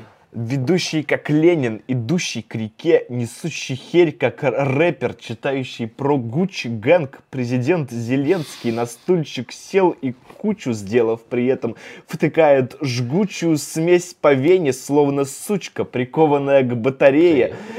Ползучая на коленях, просит у Польши де- больше денег на патроны и бородинских хлебушек. Бородинский хлебушек, отлично. Так, я вторую часть, да, Да. Как Киеве Кошерном Яша Бен Ханука писал Мойшу в X веке. И не дождавшись ответа, сделал себе сипуку. Закончил свой путь, как Стэн из песенки Маршала Мэттерса. В России рэп круче, рэпа круче не было, чем от Насвай Кагана, Сета Павлова и Сыча Артемия. Слава Российской империи и ополчению. Позор хохлам бандеровцам. Слава Российской империи и ополчению. Позор хохлам, конечно. И Красиво. бандеровцам. Красиво. Спасибо на свой Каган. Каган. Саша прислал 500 рублей. Парни, а вы не хотите попросить у наследников Егора канал Царь ТВ на благое дело? Там аудитория уже хоть какая есть. Значит, вот путь набора аудитории критической массы придется проходить с нуля. Слава Так, России. Мы его и проходим, слава России, этот путь, потому что другого варианта нет. Вот, мы никого ничего просить не будем. Э, Та стара- страна, которая там наследник, или как это все называют, они заявили о том, что мы закрываем проект. Ну, хорошо, вы закрыли проект, мы делаем свой проект. Никаких вопросов. Там э, никаких уже там переговоров про с- старому царскому ТВ уже не будет. Э, Оно наверняка закрыто. Ну, не наверняка, но закрыто. Вот. э, Там вести какие-то диалоги на данном этапе, да и на данном этапе вообще не имеет смысла, мы их вести не будем. Мы будем здесь, на этом канале, вести лекции, стримы и так далее. Вот. Так что царское ТВ, все. Мне нечего дополнительного сказать к этому. Вот, голос истины прислал еще 100 рублей, спасибо. Кстати, господа, даже если сначала не пойдет, не бросайте. История равно политика. Эту тему на моей памяти освещал на приличную аудиторию только Клим Сэндвич в разговорах под стакан с Габлачом. Это необходимо было давно исправлять. Я рад, что хоть кто-то начал. На самом деле, эта история, вот, и количество мифов, которые ею созданы, она настолько глубоко и неправильно засела в головах населения, игнорируя даже Абсолютно, последние да. достижения истории историков Российской империи. Вот, э, что объем по исправлению, соответственно, типа вот мы сейчас делаем серию стримов, но по-хорошему на эту тему нужно писать книги, вот, возможно, как э, это делали Валентин Пиккули и э, Генрих Сенкевич, вот, на эту, про эту... Лучше не делать, как это делал Валентин Пикуль совершенно Ну, точно. нет, я имею в виду жанр. А, вот, Да. а, Историческая романистика. Ис- да. Историческая романистика, роман. да. Соответственно, про эту историю нужно снимать фильмы, правильные фильмы совершенно, которые показывают все дело как есть. Про это нужно делать обязательно игры, а про это нужно делать подкасты, потому что массовый исторический миф, он не соответствует реальности. И надо сказать, что, ну, это очень интересно, потому что э, Российской империи было, допустим, создано э, Кирилло-Мефодиевское общество в Киеве. Оно было создано, допустим, таким человеком, как Николай Костомаров. Ты предлагаешь... э, Николай Костомаров, он э, всю свою жизнь... Выдающийся, русский историк, какой- который как раз занимался непосредственно украинской темой. Ну, вот, понимаешь, вот дело... Ну, российской темой. Дело, дело, дело в том, что у, у Костомарова был эволюционный путь. Когда он начал изучать эту историю, он придерживался такой украинофильской хуйни, который, ну, типа, то есть у него вот там буквально, то есть он, в принципе, создал этот миф. И э, он его создал, и вот он э, из раннего Костомарова перекочевал в Советский Союз, из Советского Союза он перекочевал в Российскую Федерацию, его все повторяют. Богдан Хмельницкий, народный герой, вел национально-освободительную войну. Но Николай Костомаров, после того, как он этот миф создал вместе с Кириллом Мефодиевским обществом, которое было э, справедливо разогнано великим государем Николаем Первым, он после этого проделал огромную эволюцию и очень, очень много Идео- в том числе читал, да. и идеологическую, очень много читал про Богдана Хмельницкого и в конечном счете все осознал. Только вот этой эволюции, которая произошла с Николаем Она Костомаровым, ушла э, мимо... она с мифом о Богдане Хмельницком Мимо историографии. не произошла. Потому Вот. что, а, запомните раз и навсегда, действительно, как а, Артем ты верно заметил, то, что Богдан Хмельницкий не вел национально-освободительной войны, не вел ее. Вот, он вел свою собственную войну, а, в основе которой лежали его собственные личные интересы. Вот. А, и можно сказать, то, что это было очень сословное общество. Вот, то, что интересы казачества, а, даже внутри самого казачества были очень разные, потому что казаки были тоже раз, разные. Реестровые, не реестровые, богатые, не богатые. Казаки из Сечи, казаки с других регионов. Все интересы были очень разные. А уж интересы горожан, российских городов, и интересы крестьянства, они также очень, ну, очень местами пересекались с интересами войска Запорожского. Об этом мы как раз поговорим и скажем отдельно, когда будем говорить о Переславской Раде. Вот, и когда мы говорим про вот объем работы, который предстоит сделать по поводу вот э, деконструкции мифа о Богдане Хмельницком и выстраивания правильного исторического нарратива, то он меня, конечно, абсолютно пугает, вот, но мы свою часть, а именно вот серию каких-то лекций, с которой вы вот как э, дворяне будущей э, ро- российской э, всегалактической империи э, сможете э, продолжить в этом направлении работу, мы сделаем, вот. А, наш любимый... Про Костомарова я чуть не забыл. У Костомара была еще своя теория о происхождении Руси. Само название и, собственно, племени Руси он выводил он выводил... Эта теория вообще была довольно мутная у него и очень мало подтвержденная фактами. Он выводил Русь вообще как литовское племя. Оно было очень оригинальным. То есть это было не, это, ну, и не нормандская теория, и не антинормандская, вот, а вот такая своя. Но там подтверждений было у, него, у Костомарова очень мало было. Вот, но он, конечно, был скорее антинорманист, да. Но, но он был живой человек, он очень сильно И там взгляды которого то есть- постоянно менялись. И у него очень большой пишущий период, да, то есть если он начал там э, в середине, ближе к началу 19 века, то он закончил ближе Первый- к концу, да. Первый, третий, Да, да. То есть первый- человек писал большую часть 19 века. И, там- Вот, и он э, сильно менялся. и все это время, да, его мысль была не про одно и то Можно сказать то, что сам Богдан Хмельницкий все, время менялся, то есть э, как персонаж. Да. То есть его аппетиты росли со временем, а его взгляды менялись со временем. И очень сложно...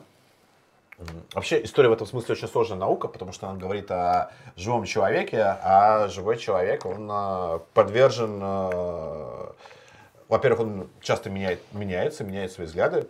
Там, умный человек э, с возрастом умнеет, глупый становится еще тупее. Вот. а, То же самое происходило с Богданом Хмельницким. Но мы об этом поговорим позднее. Не, ну, на самом деле про Костомарова это вообще очень интересный факт, но по- если вдуматься, то Костомаров это одновременно и тот человек, который создал украинский национализм в современной его форме, и тот же человек, который его полностью уничтожил, деконструировал. Ну, есть вторая, вторая часть просто никому не, Да, не, да, да. не интересна. Ее все опускают. Вот. А, так вот, э, наш любимый донатер «Ненавижу хохлятину» прислал нам 500 рублей. Спасибо большое. Добрый вечер, господа. Свят, когда следующие лимоновские чтения в Москве? Следующие лимонские чтения в Москве будут летом. Ну, скорее всего, в июне, я думаю. У нас есть э, несколько идей по поводу проведения лимонских чтений.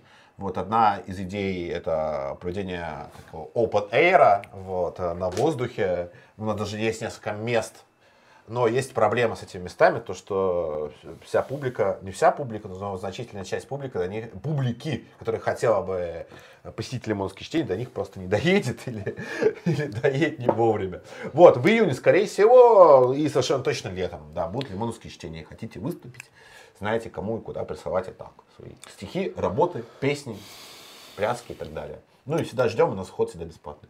Вот, Пирожков Корзинка прислал 200 рублей.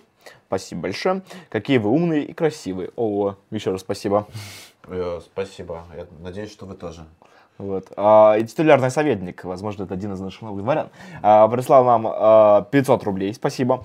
Хохлы, как всегда. Ничего нового. Блядство и жадность. Слава России. Слава России. Спасибо. Вот. Ну, это... спра- спра- спрашивают э, в чате в Ютубе, когда будет в Харькове или Мунские чтения. Я думаю, да, э, считаю, что моя миссия жизненно будет выполнена, когда мы э, проведем лимонские чтения в Харькове. Вот. Как Харьков освободят, мы первые, станем первой культурной площадкой Харькова, я думаю. Даже если Харьков будет к тому времени выглядеть примерно как Мариуполь сейчас. Это очень страшно, это очень печально, но, скорее всего, так и будет. Вот. Ну, Лимонское чтение Харькова проведем, конечно. Если будем живы-здоровы, обязательно. Вот, друзья, шлите вопросы, и донаты. шлите донаты, задавайте вопросы, и будем отвечать на любые волнующие ваш, э, вас темы. Так, на чем мы с тобой остановились? Хмельницкий в Киеве у нас. Да, триумфальный кест. Ну, собственно, это очень распоршенный момент биографии, но по большому счету он э, какого-то политического особого значения не имеет. То есть, ну вот да, вот, фактически э, через э, несколько дней после начала нового 1649 года Хмельницкий триумфально въезжает в Киев, вот, свободный, соответственно, от э, поляков и э, иудеев. Важно, важно сказать то, что там одним из свидетелей этого триумфа был никто иной, как Иерусалимский патриарх Паисий. И так уж совпало, что э, православный, так уж совпало, что он э, в это время ехал в Москву. И вместе с э, этим самым патриархом поехал в Москву и представитель Хмельницкого, полковник Силуан Мужел, Мужеловский. Не Мужеложский, Мужеловский. Вот. И так э, начался, на самом деле, прямой, ну не прямой, прямого контакта, кстати, Алексей Михайлович, русский царь и Богдан Хмельницкий никогда в жизни так и не встретились, не виделись никогда в жизни. Вот. Но так завязался через Иерусалимского патриарха, так завязался непосредственный контакт с русским царем. С ним поехал казахский полковник. Их Алексей Михайлович Э, принял довольно радушно, но сдержанно. Э, чего хотели казаки? Ну, естественно, чтобы открытие второго фронта. Угу. Открытие второго фронта и начало военных действий против Польши. Причем желательно просто так, потому что мы-то люди православные, а ты наш батюшка царь тоже православный, давай-то помоги нам воевать с поляками. Вот. Э, при этом понятное дело, что у них были союзники татары, но союзники татары, во-первых, это был крайне ненадежный союзник. Мы скоро в этом убедимся. Э, и э, был второй нюанс союзничества с татарами, помимо их э, абсолютной ненадежности. Он заключался в том, что татары по пути, по пути к войску Хмельницкого грабили, сжигали все примерно по дороге. И поэтому само их появление в татарском войске, в казахском войске вызывало у местного того самого православного населения большие вопросы к Хмельницкому. Вот.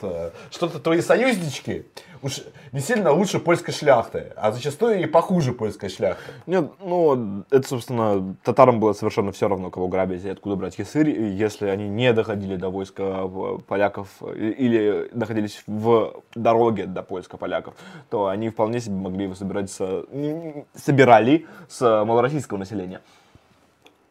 Эм, Да, абсолютно так. Э, Тут еще дело вот в чем. Э, Алексей Михайлович тоже был очень мудрый и осторожный человек. И просто так он никогда ничего не делал. Его назвали, конечно, тишайшим. Вот, э, что прям противоречило тому, что происходило во время правления Алексея Михайловича Он, у, нас, у нас на Святой Руси. И первое, что Алексей Михайлович сделал, понятное дело, Да, важный момент. Э, Когда он вышел на контакт непосредственно с э, Богданом Хмельницким, через своих посланников, э, в частности, через э, думного, думского дьяка Умковского, кто он отправил ответ э, в Киев, это говорило о том, что немного Алексей Михайлович польского-то короля и в хуй не ставит. Вот. Почему? Потому что таким образом он признает, то есть это, конечно, не проговаривалось, но все, все поняли, что происходит. Он признает То субъектность. Он при- признает международную субъектность Богдана Хмельницкого, который, по сути, кем был? Он был... Полковником Захарченко. Он был, во-первых, а, бунтовщиком, а, б, э, законным полковником реестрового польского войска. Вот, Гетманом-то его избрал кто? Его избрали после бунта на. Запорожской сечи. Вот. То есть он э, таким образом Алексей Михайлович э, ненавязчиво плюнул в рожу польскому королю. Вот. э, вместе с тем, э, при этом очень осторожно прощупывая почву, Малороссии Алексей Михайлович нет, не начал никаких боевых действий в тот момент, но при этом э, он э, пообещал Богдану Хмельницкому, во-первых, а, пол- пол- пользоваться русскими э, военными базами, ну, то есть базами, это громко сказано, приграничными городами, и, во-вторых, э, он э, отпустил служилых донских казаков, что, что, что случилось? Все хорошо? Все хорошо, мне нужно идти. Ар- Артем. Артем сейчас вернется. А, не переживайте. А, и что сделал Алексей Михайлович? Э, То есть, э, условно говоря, э, всем известные мировой истории пример и, э, и маневр, э, он разрешил отпускников, то есть э, русских, донских казаков воевать на стороне Богдана Хмельницкого. А, ну и заодно там, естественно, поживиться, пограбить города, вот, побить поляков, в общем, чтобы русские, русские казачки погуляли, в общем, э, чтобы у них была какая-то отдушина в их нелегком труде. Вот, ну, больше, конечно, Алексей Михайлович Богдану Хмельницкому ничего не пообещал, э, как выяснилось э, потом, и правильно сделал. Но важно сказать, э, сказать то, что параллельно Богдан э, Хмельницкий вел переговоры, конечно, с поляками, потому что продолжать э, войну ему очень сильно не хотелось. Э, нет, Сыч, Сыч от вас не уходит никуда. Вот, э, войну ему продолжать не хотелось, но э, и поляки, да, кстати, к тому во время, э, в то время в Польше был избран новый король Ян Казимир, и он попытался через посольство Адама Киселя договориться с Хмельницким. Поляки предложили очень скромные условия, то есть э, ограничить э, казацкий реестр до 6 тысяч человек. Да, казаков, казакам была тоже обещана амнистия, но в этих условиях был небольшой нюанс. Поляки э, призывали Богдана Хмельницкого и казаков э, кинуть своих союзников крымских татар и начать вместе с поляками тут же воевать против Турции и Крымского ханства. На что Богдан Хмельницкий, естественно, не мог э, пойти. И тут есть потрясающая совершенно спич Богдана Хмельницкого, который встретился с Адамом Киселем и с э, другими представителями польской делегации на переговорах. Там, кстати, был еще такой деятель Смировский, с, Адам, э, с э, Адамом Киселем э, в принципе не договорился ни о чем Хмельницкий, то второго польского деятеля они просто казнили.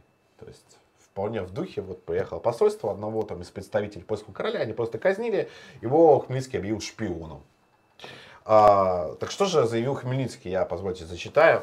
Правда есть, что я маленький, незначительный человек, но это Бог мне дал, что я, Бог мне дал, что ныне я единовладец и самодержец русский, заметьте, не хохляцкий, и не малоросский, русский, выбью из ляцкой неволи весь русский народ. А что раньше я воевал за свой вред и неправду, то отныне я буду во- воевать за нашу веру православную. Отрекитесь от ляхов и с казаками оставайтесь, потому что, потому что ляцкая земля сгинет, а Русь будет господствовать. Свободно мне там, распоря- э, свободно мне там распоряжаться. Мой Киев. Я хозяин и воевода киевский. Дал мне это Бог с помощью моей сабли. После этой пламенной речи э, Хмельницкий выпинывает польских э, послов э, и выдвигается с э, войском из Киева. И идет на Сбарыш. Перед Сбарыжем я хочу пог- поговорить про Еремию Вишневецкого. Вот у них будет сейчас лично непосредственно противостояние. Вот. э, То есть, э, как вы понимаете, общий нарратив у Хмельницкого изменился. То есть он начал бить себя в грудь, говорить, что я здесь царь дворца, не больше и не меньше, что, что я теперь здесь э, владыка, защитник Руси. И, э, ну, понятное дело, то, что его, конечно, не устроили польские условия. Вот. Понятное дело, что до этого неоднократно э, Хмельницкий поляков бил, и его очевидная цель заключалась в том, чтобы вновь разбить поляков и договориться с ними на новых, куда более выгодных условиях для себя. Понятное дело, что опять-таки на тот момент, несмотря уже на завязавшийся контакт с русским нашим святым царем Алексеем, э, батюшкой Алексеем Михайловичем, никаком э, отделении ни Бошка Запорожского, ни земли Запорожской, ни малороссийских городов от Речи Посполитой на тот момент все еще не шло. Артем?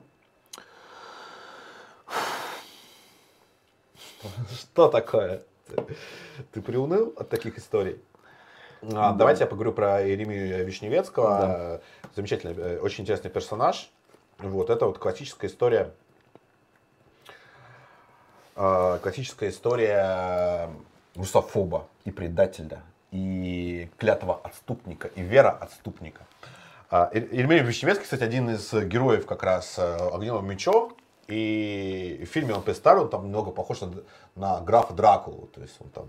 При этом он представлен таким персонажем, который э, Ежи Гофман его изображает э, не только, понятно, где рассказывает про силу там, жестокости, насилия и прочее, прочее, но все равно показывает как человека очень благородного, очень смелого. И, понятно, и эти качества выводят на передний план. Э, история Иеремии Вишневецкого, она во многом легендарная. И это общий такой, можно сказать, даже кочующий сю- сюжет, который заключается в чем? Что он э, был выходец из э, очень богатого шля- э, шляхетского рода Вишневецкий, который был православный род. То есть не все шляхтичи были католики, но, э, но весь процесс, запущенный еще с середины 16 века, э, это был процесс окатоличивания аристократии, военной аристократии в первую очередь. Вот. э, И мать Раина Вишневецкого, она обязала сына не изменять своей вере, вот, и дать клятву, то, что он будет по-прежнему православной вере. Э, Самое поразительное, что Вишневецкий, он учился в том же самом учебном заведении, в котором учился и Богдан Хмельницкий, только так, немного позже. Вот, в иезуитской коллегии во Львове. Так вот, э, в отличие от Богдана Хмельницкого, вообще свидетельство о том, что кто-то принуждал Богдана Хмельницкого к, измени- э, к тому, чтобы он изменил веру и стал католиком, их нет. Но их выдумал сам Хмельницкий и постоянно об этом говорил. Иезуиты меня соблазняли, чтобы я вот, короче, предал веру, но я не предал. Вот, э, в отличие от э, Хмельницкого, э, Вишневецкий предал веру. И на всех территориях, которые он контролировал, а контролировал очень большие территории, это был один из самых крупных, крупнейших польских магнатов вообще.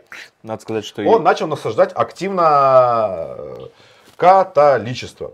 Э, Он был абсолютно врагом м, православия. И сам тезис, что польские и украинские источники, они все это сглаживают. То, что он одновременно насаждал католичество, но, ничего, но не вредил православию никак. Это было очень странно. Как бы, так, да? то есть, ты Невозможно. да, да, то есть там взаимоисключающие факты. Конечно, нет. Э, Личным доказа- доказательством, доказательством того а, было то, что Вишневецкий был очень опытный воин, но уже успел поучаствовать а, в Смоленской войне, собственно, с нами, с Москвой. И отличился он, на самом деле, там не воинскими подвигами,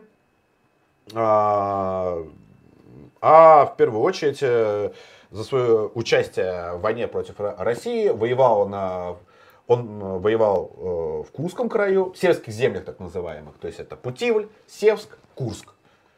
Они тогда были России, и он воевал, собственно, там, ну, И что самое интересное, то что за все время своих боевых действий Вишневецкий не смог взять ни одной крепости. То есть он не смог взять ни Курск, ни Путивль, ни Севск. Но отличился он совсем э, другим, то что он сжигал дотла э, русские э, деревни и села, э, устраивал массовый террор, э, и говорил, его излюбленная была фраза э, «огня э, из железа врагам не жалеть».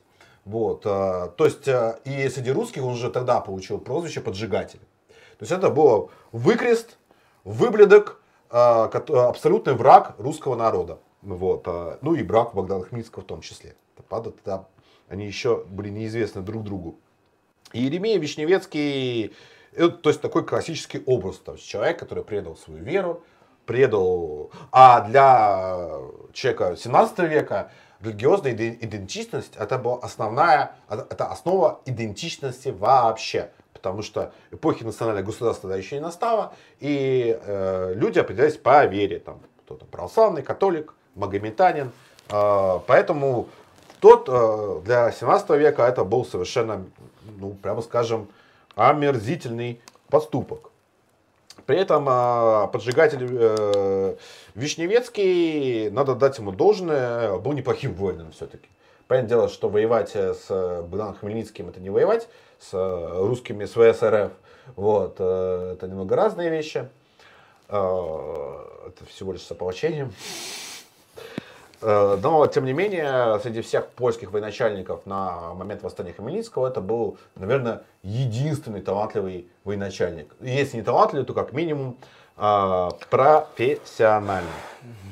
А Что произошло? И, наконец-то, два антипода, два явных врага, открытых врага, они столкнулись. Столкнулись они при осаде с баржа, где с э, польскими войсками засел Вишневецкий. Вернее, даже не с польскими войсками, а со своими личными. Потому что, Ну, потому что, отсечь. да. Вот. э, И на штурм Вишневецкого пошла, пошло огромное войско Богдана Хмельницкого и уже не Тугайбея, а самого э, крымского хана Ислама Гирея. И тут произо- произошла целая драма, потому что э, казаки с 1 июля начали активно штурмовать с барыш, э, и штурм продолжался в течение всего месяца, то есть весь июль продолжался штурм. И, э, кстати, опять-таки сцена, с- сцена осады непосредственно с баржи, она описана опять-таки в огневым мечом, и, и в экранизации она там очень ярко изображена. Вот. э, Казаки смогли взять три линии укреплений вместе с татарами и дошли до последней.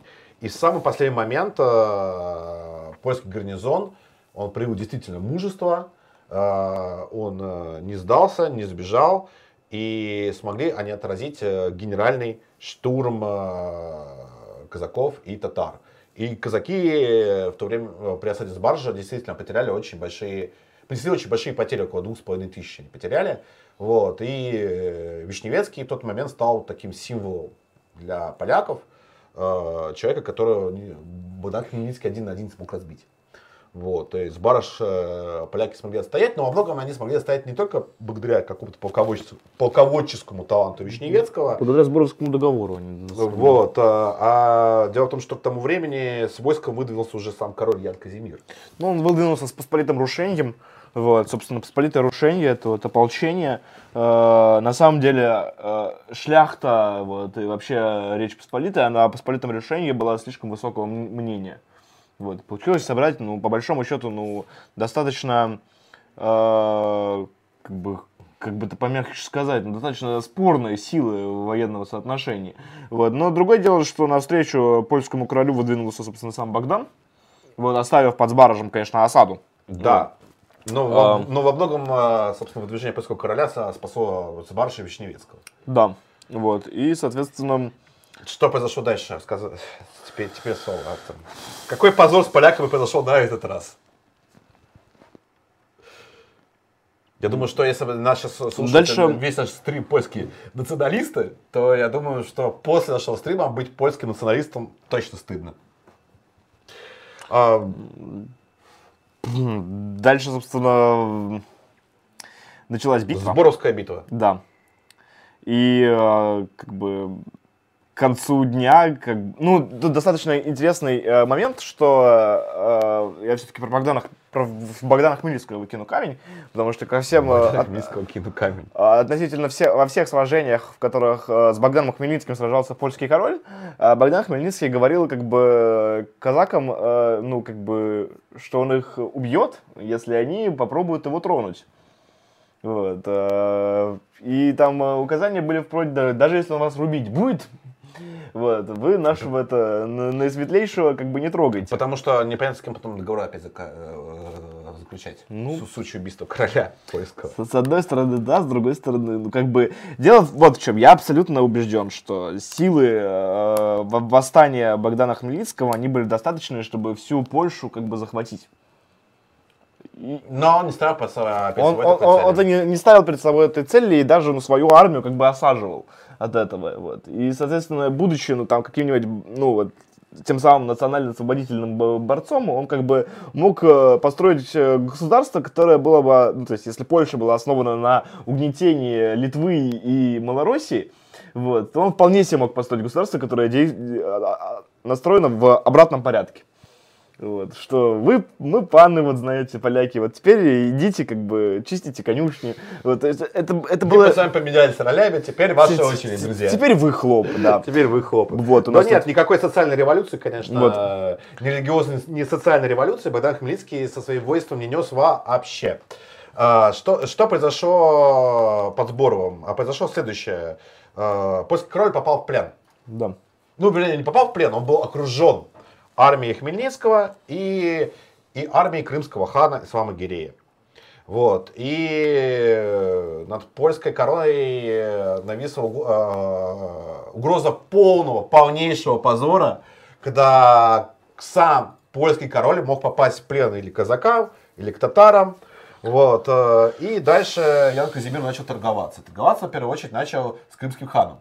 Ну, как э, это принято подавать, опять же, там, в основном в советской историографии, это то, что э, крымские татары, собственно, Там начали сами э, там договариваться, но я вот доверяю диссертации Буцинского, которая называется о Богдане Хмельницком, который предполагает, что это не крымские татары, это Хмельницкий решил сам не брать в плен Яна Казимира. Хмельницкий сам, во-первых, решил не брать в плен Яна Казимира, потому что он Да, был, но он, он был таким королистом.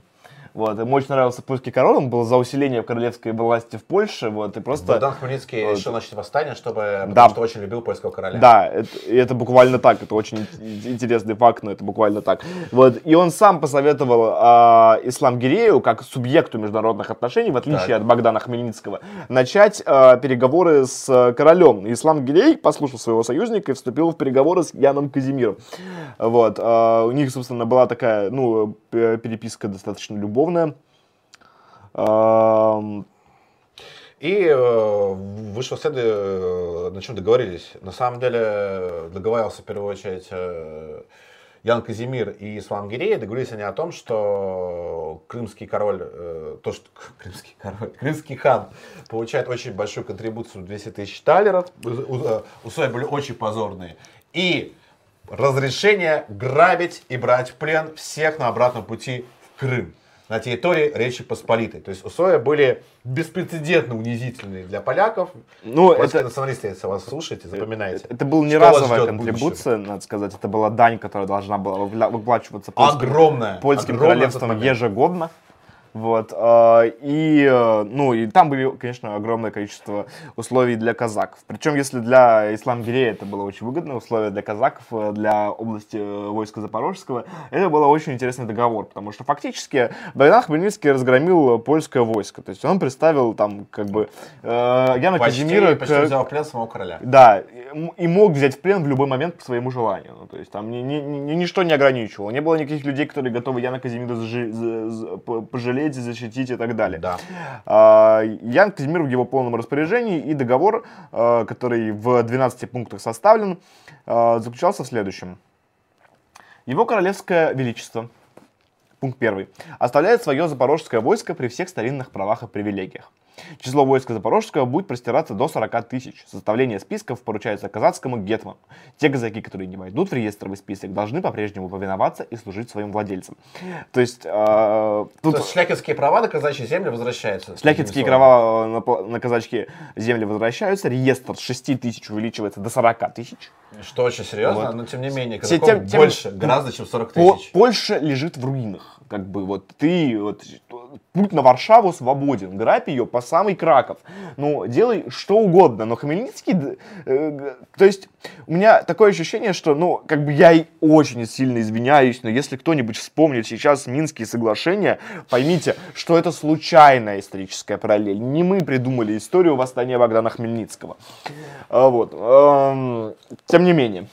Такой флешмоб 2000... Да, э, историческая реконструкция, я бы сказал. реконструкция 2014 год. Сборовского договора, да? Сборовский договор. А, Чекирин с округом должен всегда находиться во владении Гетмана Запорожского. Как феодала, собственно. Да. Уже, как, э, условно говоря, феодальное владение было отдано Чигирин самому Хмельницкому, а три воеводства Киевское, Братславское и Черниговское было отдано войску Запорожскому. Угу. То есть условия были, в общем-то, для да. Запорожцев неплохие. Дальше амнистия. Всеобщая, да. Да, всеобщая они, амнистия. Чего они требовали. Вот. Но это не условия полного разгрома, который был для поляков. Вот. Совершенно не полного да. разгрома. Там еще там, о запрете ставить коронное войско в областях э, войск Запорожского. А, вот. Э, там дальше непечатное слово, означающее иудея, э, о том, что они не должны быть не, влад... не владетелями, не откупщиками, не просто жителями. Короче, на запрет на пребывание евреев на территории э, Малороссии. Вот. Об дальше идет пункт об то есть это одно, один из самых главных раздражителей всего вот этого поднявшего восстания малороссийского населения. А, здесь написано так – будет постановлено на будущем Сейме. Потом мы сейчас перейдем, вот, что было Сейме. постановлено на, вот, будущем, а... Э, э, на, будущем, на будущем Сейме, да. Э, все должности и чины воеводства Киевских, Браславском и Черниговском будут раздаваться только тамошней шляхте, исповедующей греческую веру. Вот. Отцы-иезуиты не имеют права находиться в Киеве и других местах, где есть русские школы. Казаки не имеют права торговать в рознь горелкую, но могут курить и продавать только оптом. Пиво и мед могут продавать в рознь. Вот. А, все изложенные статьи должны быть утверждены на будущем сейме. Ну, иначе говоря, во-первых, а, по этому договору они, Ян Казимир умудрился отстоять водочную монополию. Ну, то есть, это совершенно удивительно. То есть, ну, опять же, вот, это, эта ситуация, э, как будто, ну, монарх едет в поезде, и тут его останавливают, и входят какие-то непонятные люди, короче. И, и он нам делает одолжение. И, и, и, и он такой, ну, ладно. Вот. Ну, то есть, это ситуация полного разгрома. Говорят, ну, иными словами, Хмельницкий, он начал заниматься сливом протеста вот, э, выражаясь э, современной терминологией. Вот, э, совершенно не стесняясь этого. Вот. Дальше начинается следующая страница истории Богдана Хмельницкого, о которой советские вообще никак не упоминают. Это история о том, как Богдан Хмельницкий защищал этот защищал, договор. Более того, он защищал права шляхты на да. казачьих землях, вот. которая тут же вернулась на землю войска Запорожского, тут же начала карать холопов, казнить, убивать тех самых холопов, которые воевали вместе с Хмельницким против вот. поляков. Вот. И внезапно Богдан Хмельницкий стал на их сторону. И э, наш национальный освободитель вот, а, начал... Наш э, украинский, украинский да, национальный-освободитель вот. начал помогать полякам, наводить порядок, да, ну и казнить холопов. Казнить э, холопов, да. Вот, ну, то есть, как бы, чтобы нам, помогать наводить порядок. Это не так, что там э, кого-то к столбу там скотчем привязали, а он развязал. Это не так. Это когда там польский шляхтич, короче, возвращается в свое имение, вот, и начинает э, запарывать кого-нибудь до смерти, вот, а потом хлопы его, как бы, на пике немножко ставят, то приходит Богдан Хмельницкий и, и говорит, типа, так нельзя, и на пике их так. И вешает, вешает эти самые холопы. Вот. вот, то есть, э, так э, примерно защищал права православного населения Богдан Хмельницкий. Понятное дело, то, что недовольны таким исходом были все. Но самое смешное то, что Сборский договор на Сейме, что произошло с ним? Проблема а, сброска договора заключалась в том, что оно, а, он не устроен не только сторону э, малороссийскую, не украинскую, а он не устроил и польскую сторону. Угу. И на Сейме его просто не утвердили. И война началась заново. Да, ну, и И вот, пам-пам-пам. это, это говорит... Это Польша. Добро пожаловать в Речь Посполитую. То есть, ну это, это, это неадекватно, да, то есть поляков фактически спасли, то есть у них есть э, таблетка, съешьте таблетку и через э, 120 лет у вас все еще будет своя государственность. Но нет, поляки говорят, мы великая Польша. Мы Э, не пойдем на такие от, условия. от, от до можа. воевать. Да. Э, И- Бе- Берестецкое сражение. А Богдан Хмельницкий бедный, он уже не хочет воевать. Ему типа, ну страшно воевать, ему не нравится, ему и- он не понятия не имеет, что с этой Малороссией поганой делать, что с этими хлопами, собственно, несчастными э, делать, как их э, к порядку приучить, как э, казаков ограничить, как э, вот, И- ну, ему нужно. Потому что ну, его положение обязывает, потому что договориться со шляхтичами совершенно невозможно, потому что они немножко ут- утратили связь с реальностью. Да, вот нам нужно сейчас э, схема Берестецкого сражения. И что началось э, снова? Начало- снова началась война с Польшей. И Снова э, в замечательной кампании Крымского хана э, Богдан Хмельницкий идет воевать э, с поляками. К тому времени, кстати, уже освободился Николай Потоцк- Потоцкий из крымского плена. И да, как я и говорил в начале стрима, пообещал то, что сейчас вся земля покраснеет от казачьей крови. Вся земля. А, И перед Берестечком а, Хмельницкому наконец-то, наконец-то перестал вести. Надо сказать, что, э, во-первых, э, к моменту заключения Сборовского договора у Хмельницкого была исполнена главная его цель этой войны. Он э, приобрел совершенно невероятное по тем временам состояние. То есть... э, И он стал легитимным, а, легитимизированным феодалом. Он стал, во-первых, легитимизированным феодалом, а во-вторых, у него было совершенно невероятное количество денег. То есть, э, то есть спустя вот эти э, два года восстания э, Хмельницкий стал ну просто олигархом. И, но благодаря обычно, обычному польскому бардаку, в общем, Хмельницкому опять пришлось воевать. Да. А, В июне, 12 июня 1651 года э, Берестецкое сражение, в ходе которого происходили прямо удивительные события. А, Во-первых, э, две стороны стали друг против друга и долго не могли начать бой.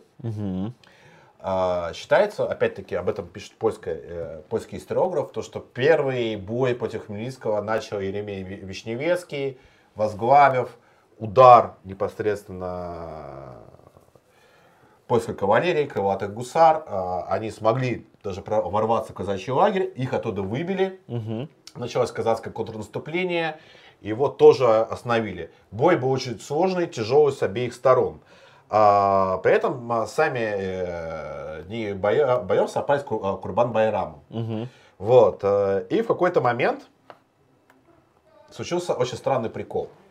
Вот, э, который трактовал- э, трактуется до сих пор по-разному. Что произошло на самом деле, вот, Ну тут зависит от э, того, ко- кому вы больше симпатизируете. кому, кому вы больше симпатизируете. Вот. Вот, э, в, э, в этот самый момент, вот в разгар сражения, э, по одной из версий погиб, э, конь, э, погиб конь крымского хана, там, ну, там ядро прилетело. А, Крымский хан внезапно со всей своей ордой разворачивается и просто покидает, э, а, покидает э, поле боя. Вот. Не понимает, что происходит.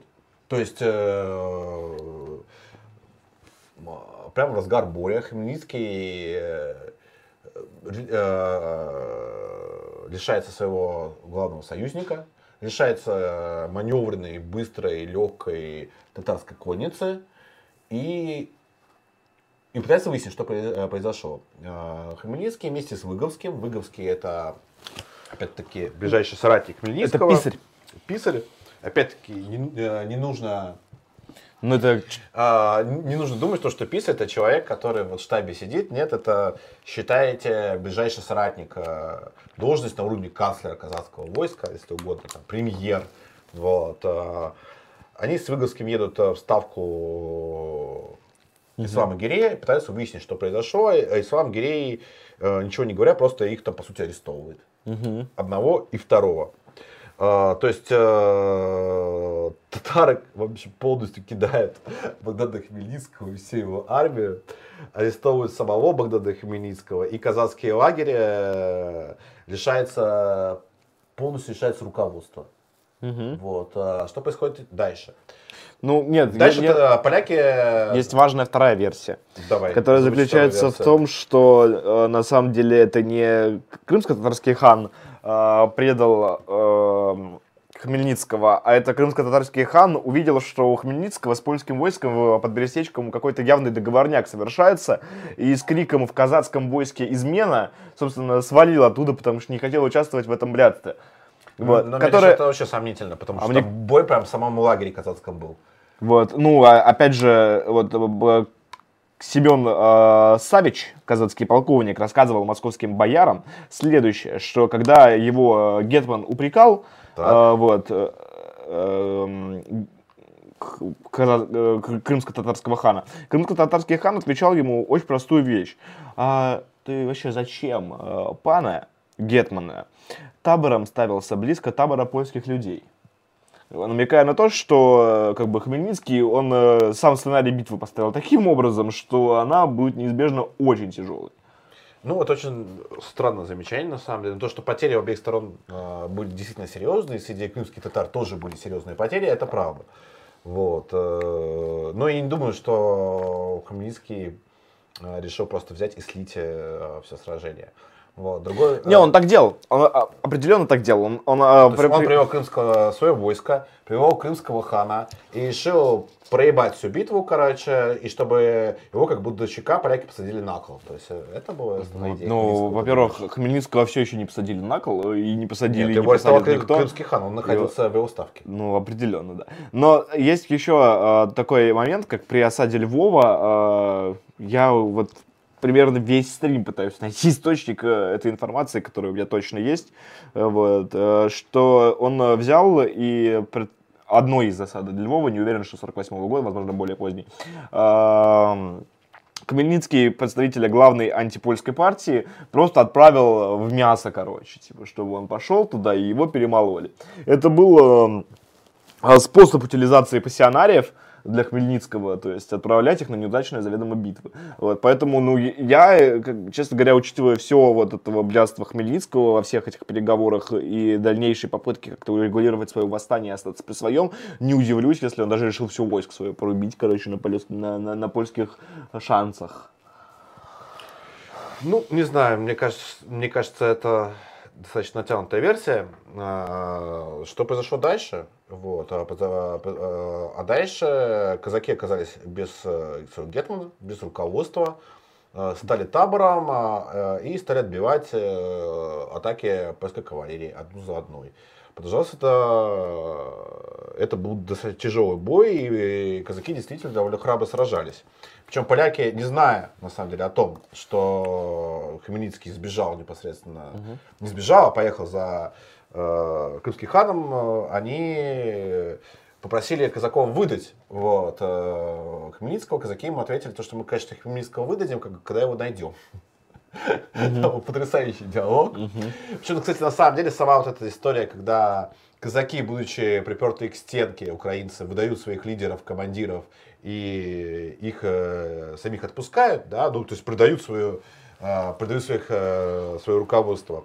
Она повторялась до, до восстания Хмельницкого, она происходила неоднократно. Поляки прекрасно об этом знали, предложили снова, Хмельницкого не нашли, боевые действия продолжились. Э, Вскоре э, польская кавалерия смогла все-таки найти э, ласы там, э, в тыл казакам, через болото там построить э, непосредственно э, мостики и перебраться, э, попасть в сам лагерь. И закрывать эту брешь в лагере отправился тот самый знаменитый полковник Багун. Кстати, вот э, во многих городах есть до сих пор улица Багунского полка. Вот. Это очень забавно. Вот, ну, советское название, понятное дело. Вот. И действительно, в гражданскую войну был Багунский полк, а Багун это вот тот самый Багун, который воевал с Хмельницким. А казаки, когда увидели, что Багун э, э, ускакал с конницы в неизвестном направлении, решили, что Багун тоже слился. То есть все лидеры слились. Вот. И э, в лагере на- э, начался полный хаос и беспорядок. а, и массовое бегство. В итоге поляки сначала не поверили своему счастью, потом они ударили по э, казацкому лагерю и начался, разгром. Но проблема в том, что даже нормально добить и разгромить врага поляки так не смогли. Понятное дело, что битва под Берестечком это полная, тотальная победа э, над Богданом Хмельницким, но не до конца полная, не до конца тотальная. Почему? Потому что Богдан Хмельницкий такой на месяцок задержался у крымского хана, а Багун со своим отрядом ушел, значительная часть казаков смогла сбежать, а большая часть э, шляхты даже не захотела казаков преследовать, потому что часть испугалась, просто подумала, что там могут быть какие-то засады, часть сказала то, что а у нас вообще так-то дальше на тех территориях своих имений нет, поместья нет, ничего нет, чего нам воевать, с кем, зачем? Вот. И только незначительная часть польского войска пошла, ну, э, пошла казаков э, карать и убивать. Вот, э, в том числе включая того же самого Еремию Вишневецкого. А после битвы под Берестечком, я вот закончу про Вишневецкого, угу. там очень интересная история. Э, статус Вишневецкого был одним из самых высоких в Польше. Ну, то есть он, наверное, даже был выше польского короля Яна Казимира. И многие упрочили, кстати, в том числе в короли Вишневецкого. Но э, в том же самом 1951 году с Вишневецким случилась незадача. Э, он э, умер. И умер он самым весьма оригинальным образом. Как описывает, э, собственно, хронограф, он говорит о том, что Вишневецкий сожрал огурец, а потом записывайте рецепт, как убивать русофобов. Он сожрал огурец, а потом огурец запил медом. Лег, а, лег спать отбросил копыта. Почему? Непонятно. Ну, наверное, а, огурцы с медом для а, желудки русофоба очень плохо сочетаются друг с другом. Вот. А, но от огурца с медом, в общем, Вишневецкий внезапно, неожид... самым неожиданным образом издох. И несмотря на вот эту победу, умер Вишневецкий таким образом. Потом в том же году умирает Потоцкий. И буквально через год э, умирает третий э, известный польский полководец Мартин Калиновский. Как он умрет, мы сейчас э, расскажем.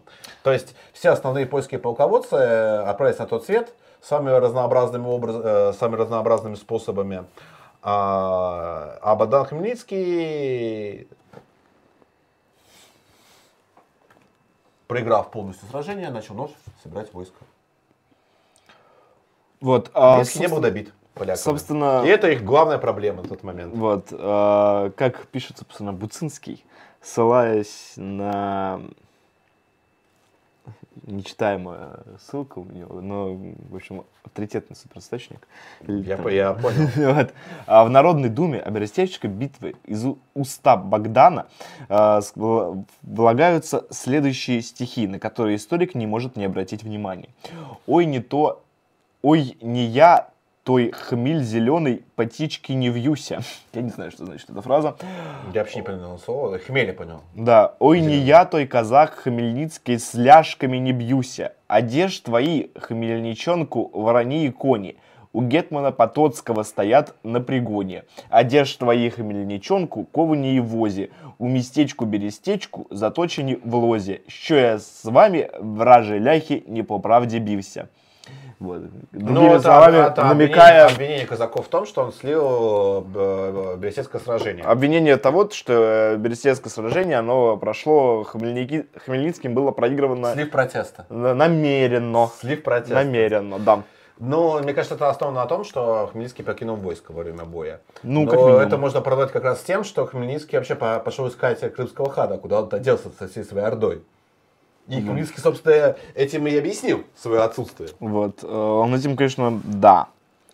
Но он и не вернулся, надо сказать. А, по итогу, ну, потому что хан его арестовал, по сути. Ну, есть свидетельство о том, что как бы он его и не арестовывал. То есть это тоже спорный ну, момент. Арестовал ли его хан? хан. Почему решил, он его освободил тогда? Решил остаться со, со славным Гиреем просто.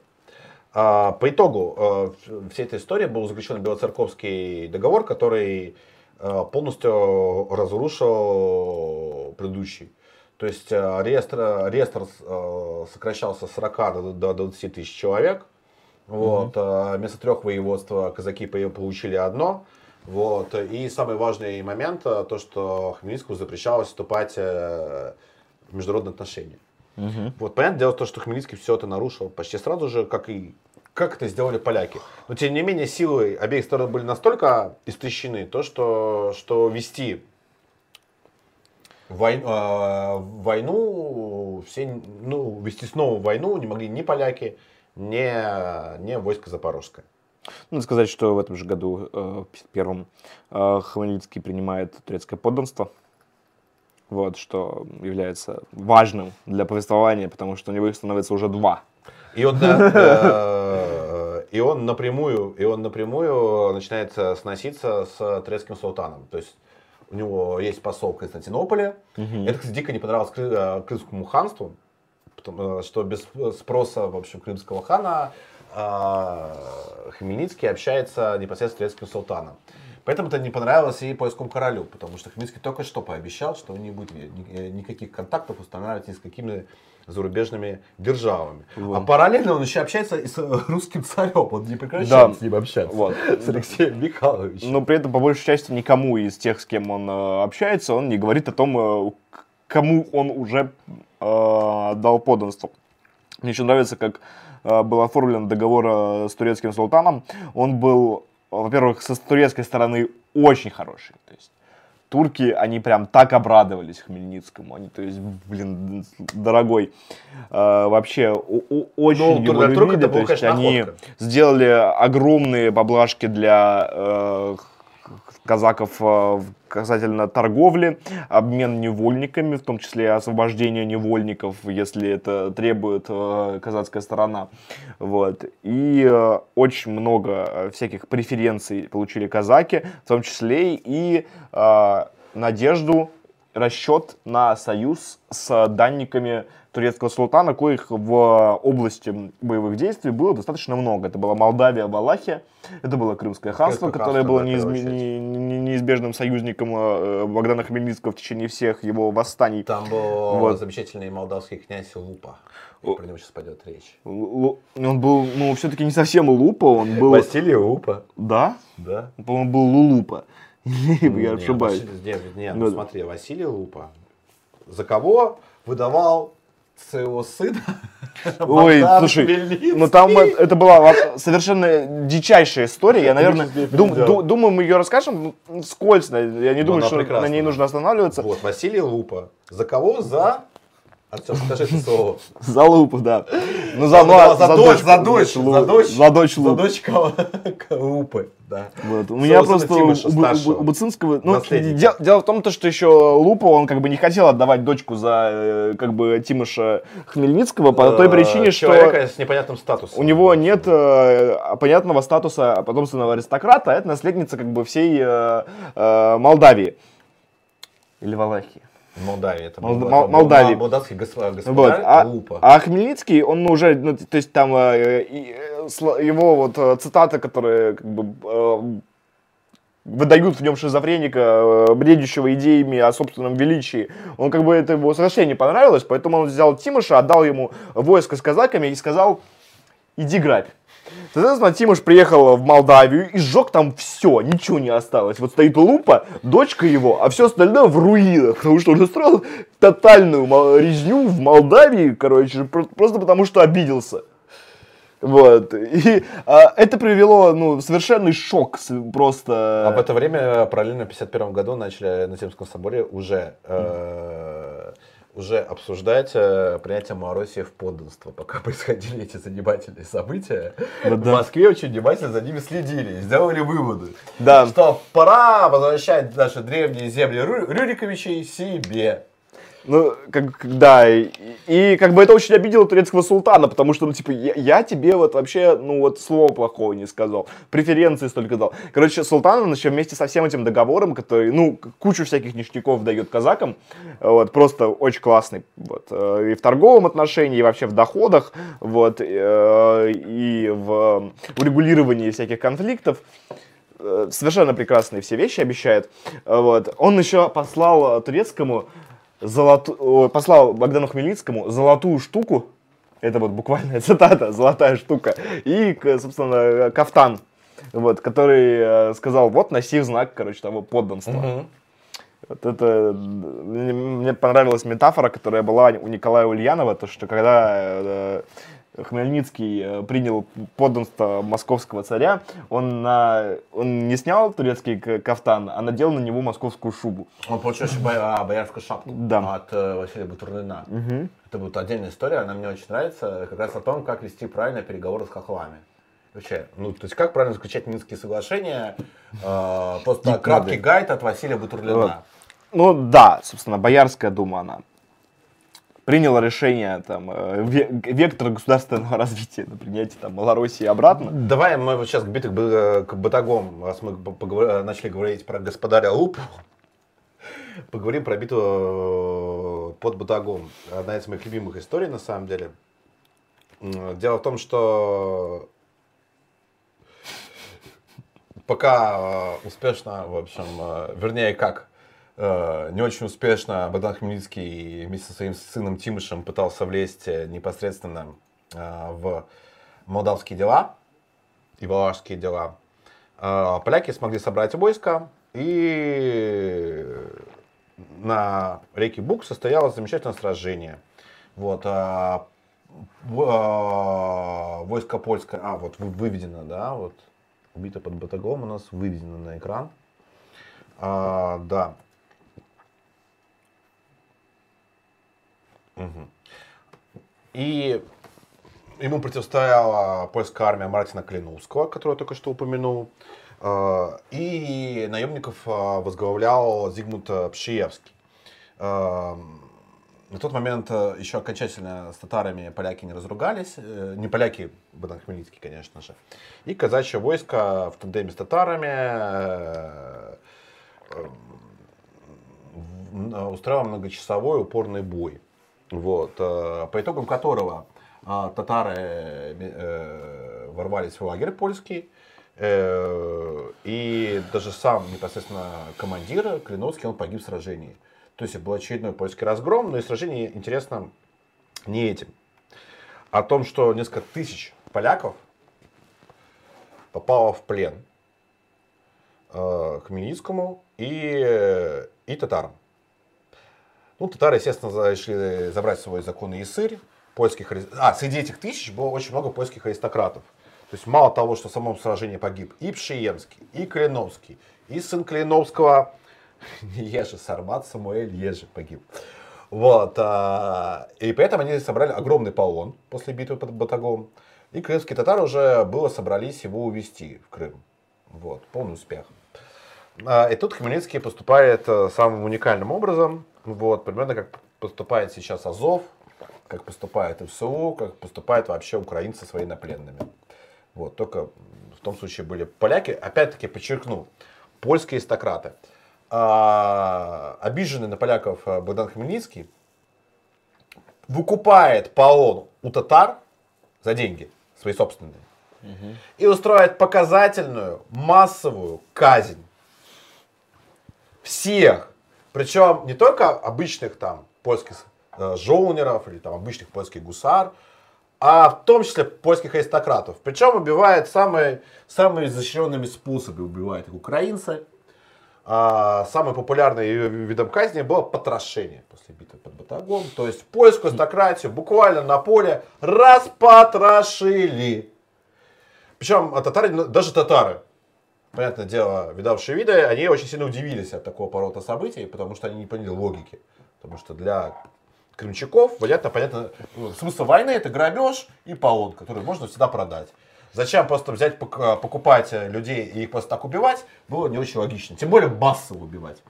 А, Свой поступок э, Хмельницкий объяснил тем, что это была месть за поражение э, в битве под Берестечком. Но это было совершенно шоки- шокирующее событие даже для 17 века.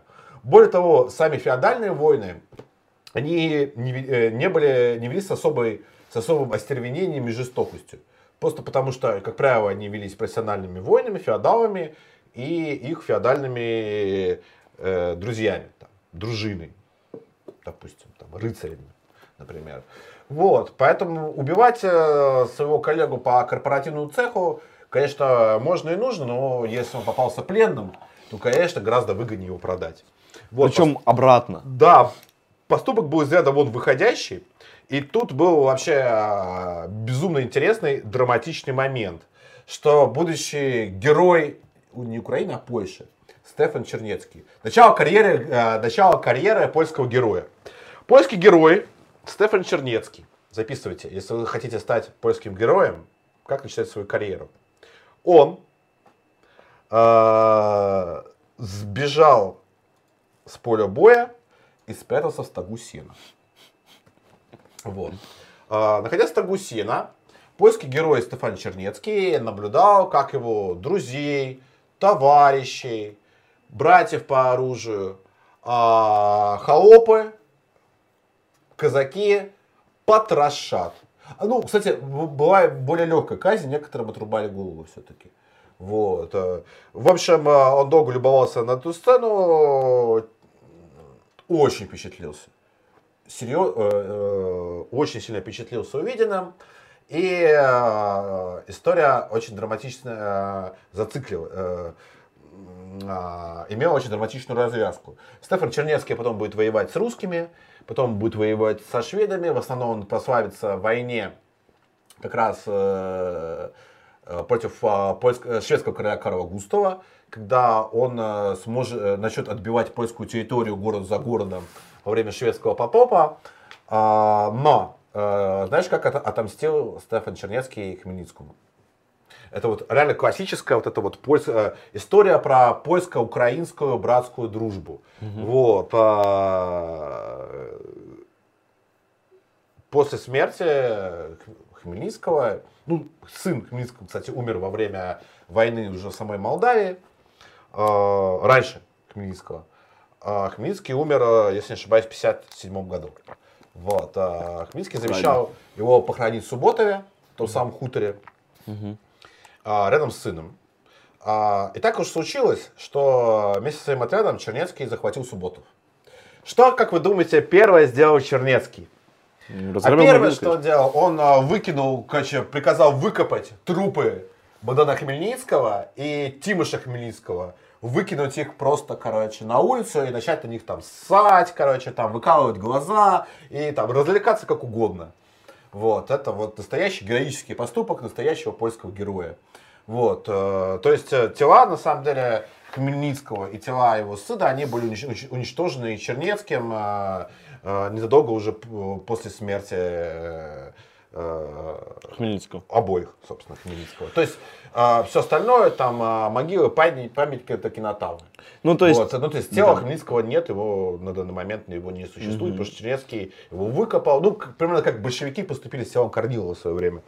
Вот, то есть такая вот... Э, э, Земля помнит традиции, да? Земля воинские. помнит тра- воинские традиции Польши, воинские традиции Украины, то есть да. там, потрошение военнопленных, ну. убийства военнопленных, потом э, э, выкапывание трупов врагов, издевательство над э, убитыми. То есть все, что мы видим в нынешнем конфликте, все это было в 17 веке. Это говорит э, ровно об одном, то что все эти люди, они из состояния 17 века, они никуда не вышли совершенно. Да, они, надо Они там же находятся.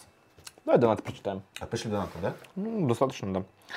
Бронислав Кадавр прислал нам 100 рублей и написал сказать нечего. Спасибо за работу, слава России. Спасибо вам, Бронислав Кадавр. Симок прислал Спасибо вам. 300 рублей и написал слава России. Слава, слава России, России, Симок. Бронислав Кадавр еще прислал 100 рублей и кстати, а можете посоветовать правильные книги по монархизму? Только вхожу в эту тему. Слава России. Какие правильные книги по монархизму существуют? Я думаю, что главные книги по монархизму написал Юкио Мисима, короче, mm. в первую очередь. Э, из русских историков, конечно, Волков в первую очередь. Читать Волкова, если мы будем брать какую-то современную историческую литературу, то, кроме шуток, э, читайте Волкова, отличный историк по монархизму, монархист. Вот. Да. Спутник Багром читайте. Э, читайте, да. читайте, кстати, источники да. оригинальные. Читайте того же Победоносцева, например. Угу. Вот. Читайте, кстати, Достоевского. Публицистику Достоевского не читаете, а книги? Да я, можно... Да, Ой, много кого очень можно посоветовать. Но если брать именно современных историков, актуальных, то по, по именно монархизму, читайте Волкова. Прочитайте сборник Вехи. Вот, ну, мне кажется, самый первый очевидный совет, а потом вы уже сами разберетесь. Вот. А, болотный кабанчик прислал нам 300 рублей и написал слава Христу, позор антихристу, конечно. Спасибо, болотный слава кабанчик. Христу, позор антихристу. Влад Пьютин прислал 150 рублей и написал. Господа, добрый вечер. Расскажите, пожалуйста, про свой новый проект. Кто в него входит, какая цель, может, какой-нибудь манифест подготовите. Царь ТВ жалко, надеюсь, у вас все получится. Слава России. Готовишь, готовили бы мы манифест, Артем? Ну, пока мы просто входим полномерно в режим работы, да, то есть у нас э, сейчас план э, пару стримов, вот, найти новостников нам нужно. Вот. Да, ну смотрите, кто входит? То есть мы с Артемом входим, а, два дизайнера входят в наш проект, состав, а, оператор, привет, а, входит в наш проект. Режиссер стримов. А также частью нашего проекта является наше дворянское собрание, наш закрытый чат. Вот, подписывайтесь, чтобы на него попасть. Наш проект это в первую очередь люди, которые разделяют, разделяют царистские взгляды на мировой процесс э, и планируют их продвигать и в дальнейшем. Э, как все исторических и культурных стримов, так и э, все новостных стримов, интервью и так далее. Какая основная цель проекта? Э, основная цель проекта это создание облика будущего России. Вот.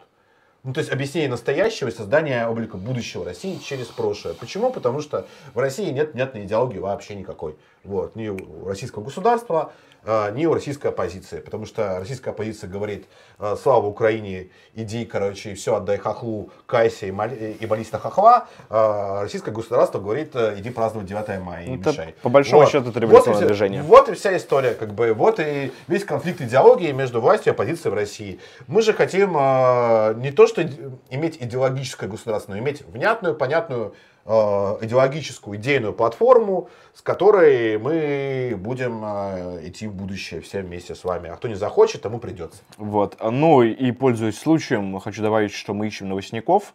Вот. Да. Если вы хотите попробовать себя в роли новостника, пожалуйста, напишите нам где-нибудь. Вот. А, работы много, зато зарплата маленькая. Вот. А, вернее, в первое время ее вообще не будет. А, как бы все... Вам самим придется платить. Да. Вот. Все очень интересно, все очень хорошо. Вот. Так что обязательно обращайтесь. Э, уникальный опыт, совершенно ни с чем не сравнимый. Все так, все так. Вот, э, так что, да обращайтесь. Вот. Э, дальше. Э, Косовороткин прислал нам 282 рубля Спасибо, и сказал, что исторический стрим «Огонь» продолжайте деконструировать украинскую идентичность. Спасибо, Спасибо. Косовороткин. Анатолий Щенков прислал нам 200 рублей и сказал, Свят писал, что хохлы просто селюки. Хочу поспорить, сам малороссийских корней. Дело в том, что южанин имеет основное свойство, когда он опускается, это мелочность, когда возвышается гордость. Украинствующие ассоциируются с частью и мельчают до зверья. Малороссы выбирают целое. Империю вырастают до русских шовинистов. Наблюдение из личного опыта. Не, не, не очень понял основную мысль, если честно. Я... Ты, ты понял, объясни. Я... я могу объяснить, что я имел в виду. Я... Вот, э, когда назвал украинцев селюками. Украинство селюками. Я думаю, что как бы Анатолий я Щенков... Я не очень понял основную я мысль. От, отчасти понимаю э, то, что он говорит, хотя действительно, ну, как это выражено, мне можно быть э, сложно. Я думаю, что э, здесь идет речь о том, что вообще малороссийское, юго-западное э, русское население, оно очень такое пассионарное и страстное. Вот. В целом, именно Малороссия была центром русского национализма в Российской империи. Потом э, эти люди принялись э, как бы под воздействием украинской, э, украинофильской педофильской пропаганды э, скакать э, на... Воздействие чего?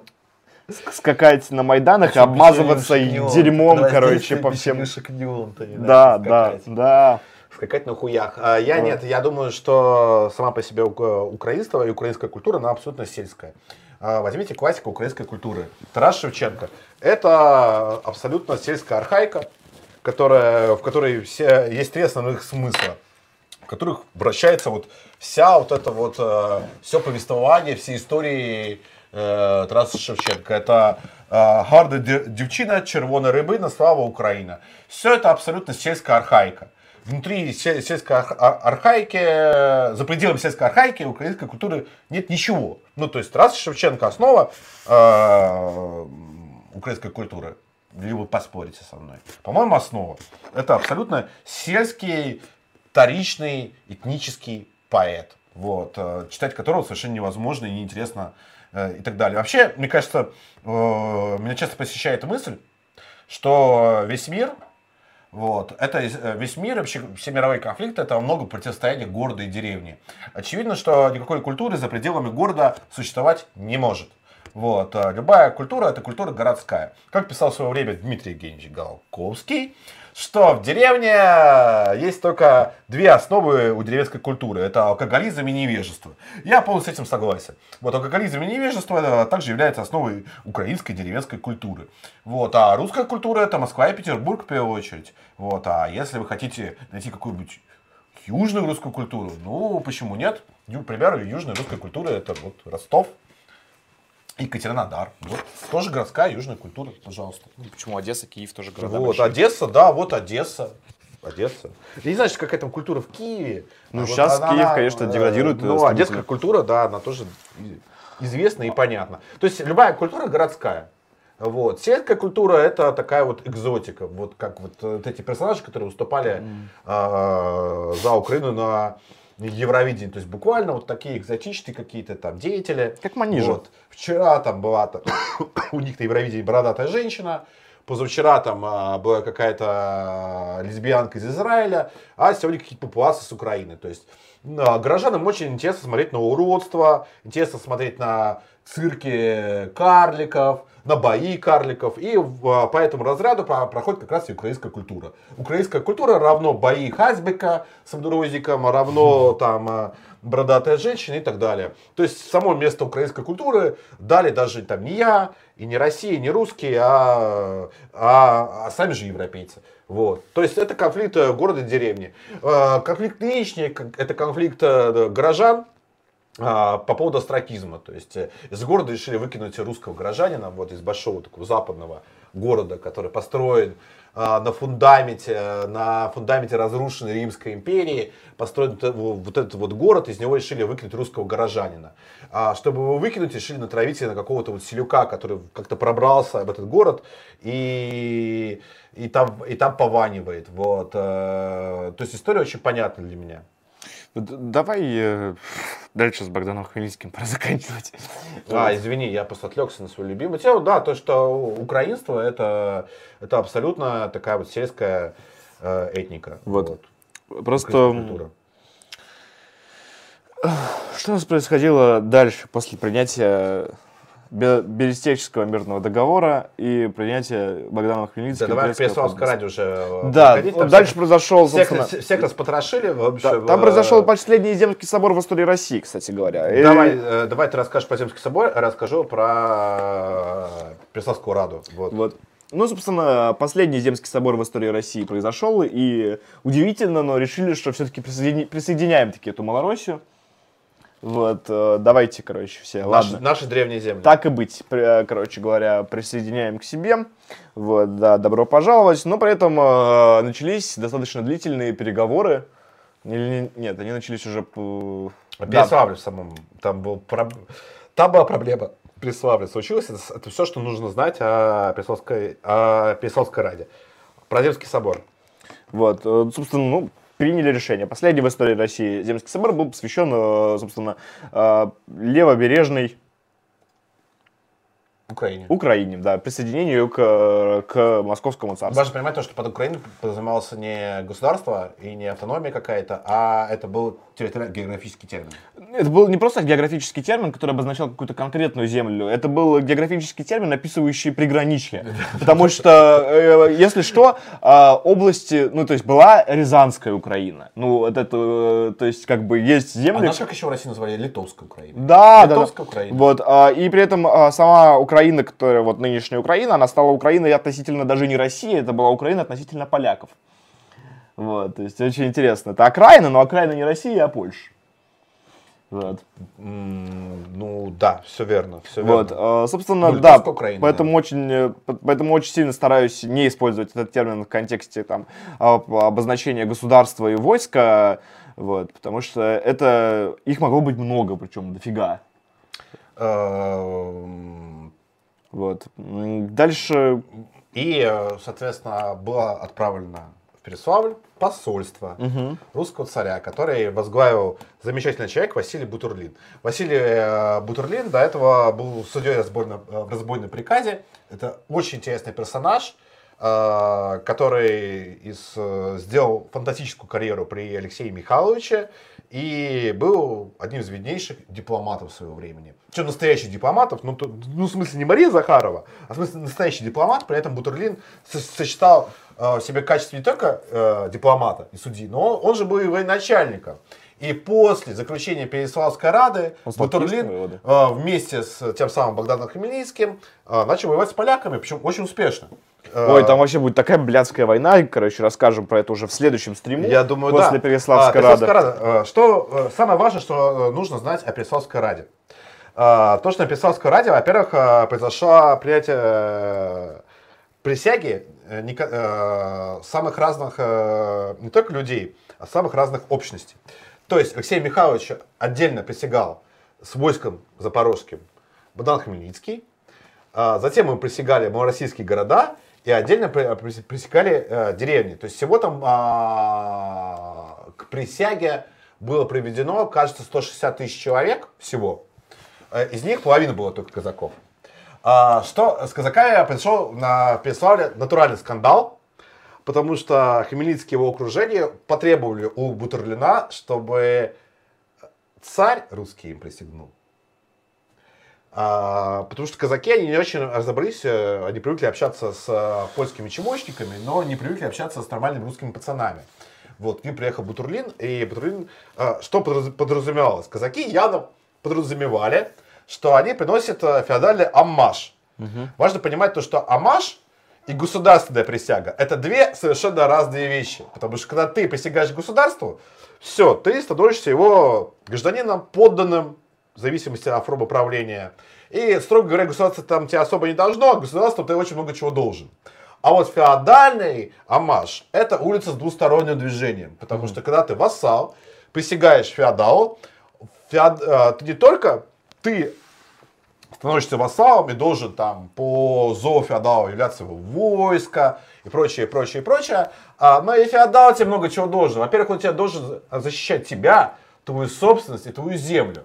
Э, казаки, они не очень поняли, с кем и как они связались, потому что они жили в похабной Речи Посполитой, э, а не на Святой Руси. А тебя А на? Святой Руси было принято совсем иначе, потому что Святая Русь была уже более цивилизованное и развитое государство, которое стремилось к абсолютизму. Вот, а, и в нем, понятное дело, то, что русские, они приводили э, Богдана Хмельницкого, его братву, к государственной присяге, а не к феодальной. И люди друг друга немного недопоняли. И поэтому, когда Хмельницкий сказал Батурлинову, а, ты там должен от имени царя присягнуть нам, на наши вольности и привилегии, Бутурлин, ну, буквально, короче, чуть ли едва ли не покрутил пальцем у виска. Вот как, вот как должен вести себя правильно русский дипломат. Учимся у Бутурлина. Он реально чуть ли не покрутил пальцем у виска и говорит, я не знаю, что там у вас на Речи Посполитой происходит. Ребята, вы, кажется, что-то перепутали. Вы что-то недопоняли, ребят. Но нет. ну, Русский царь никому не присягает. Московский царь никому не присягает. Присягает только московскому царю. ну, И там дальше было- произошел а, важный символический момент. То, что во время присяги а, Бутурлин, он а, надел на Хмельницкого боярскую шапку и повысил Хмельницкого не до статуса, в общем, там, автономии, как это было в Польше. По сути, да, войско Запорожское была автономия Речи Посполитой, которая постоянно воевала за, э, за расширение своих прав. А потом воевала за Польшу.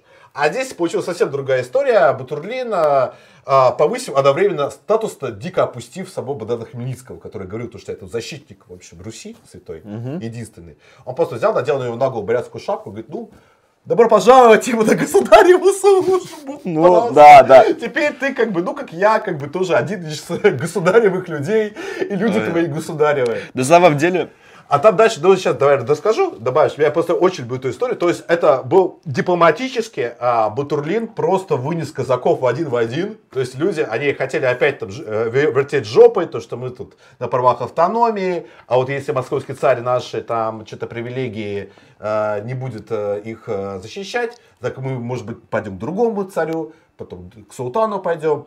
А Батурин сразу пресек всю вот это вот, э, все это украинское вертение жопы и сказал, ребят, вы на государ- на государевой службе, все, это государственная присяга.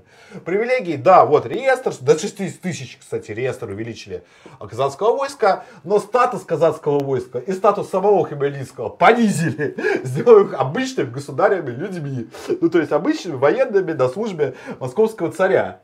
Все, до свидания, финиш. И вот что произошло на самом деле на Переславской Раде. И вот что нужно понимать. А потом а, для подписи Алексея Михайловича выехало из Переславля казацкое посольство. И, самое, и Алексей Михайлович, э, он, а, ну, конечно, не присягнул, естественно же, но одобрил э, расширение реестра казацкого до 60 тысяч человек. И из всех предложений и инициатив замечательных казаков Алексей Ми- Михайлович вычеркнул две. Две самых важных и самых интересных. Знаешь, какие это, это прям супер круто. То есть, как казаков попустили еще раз.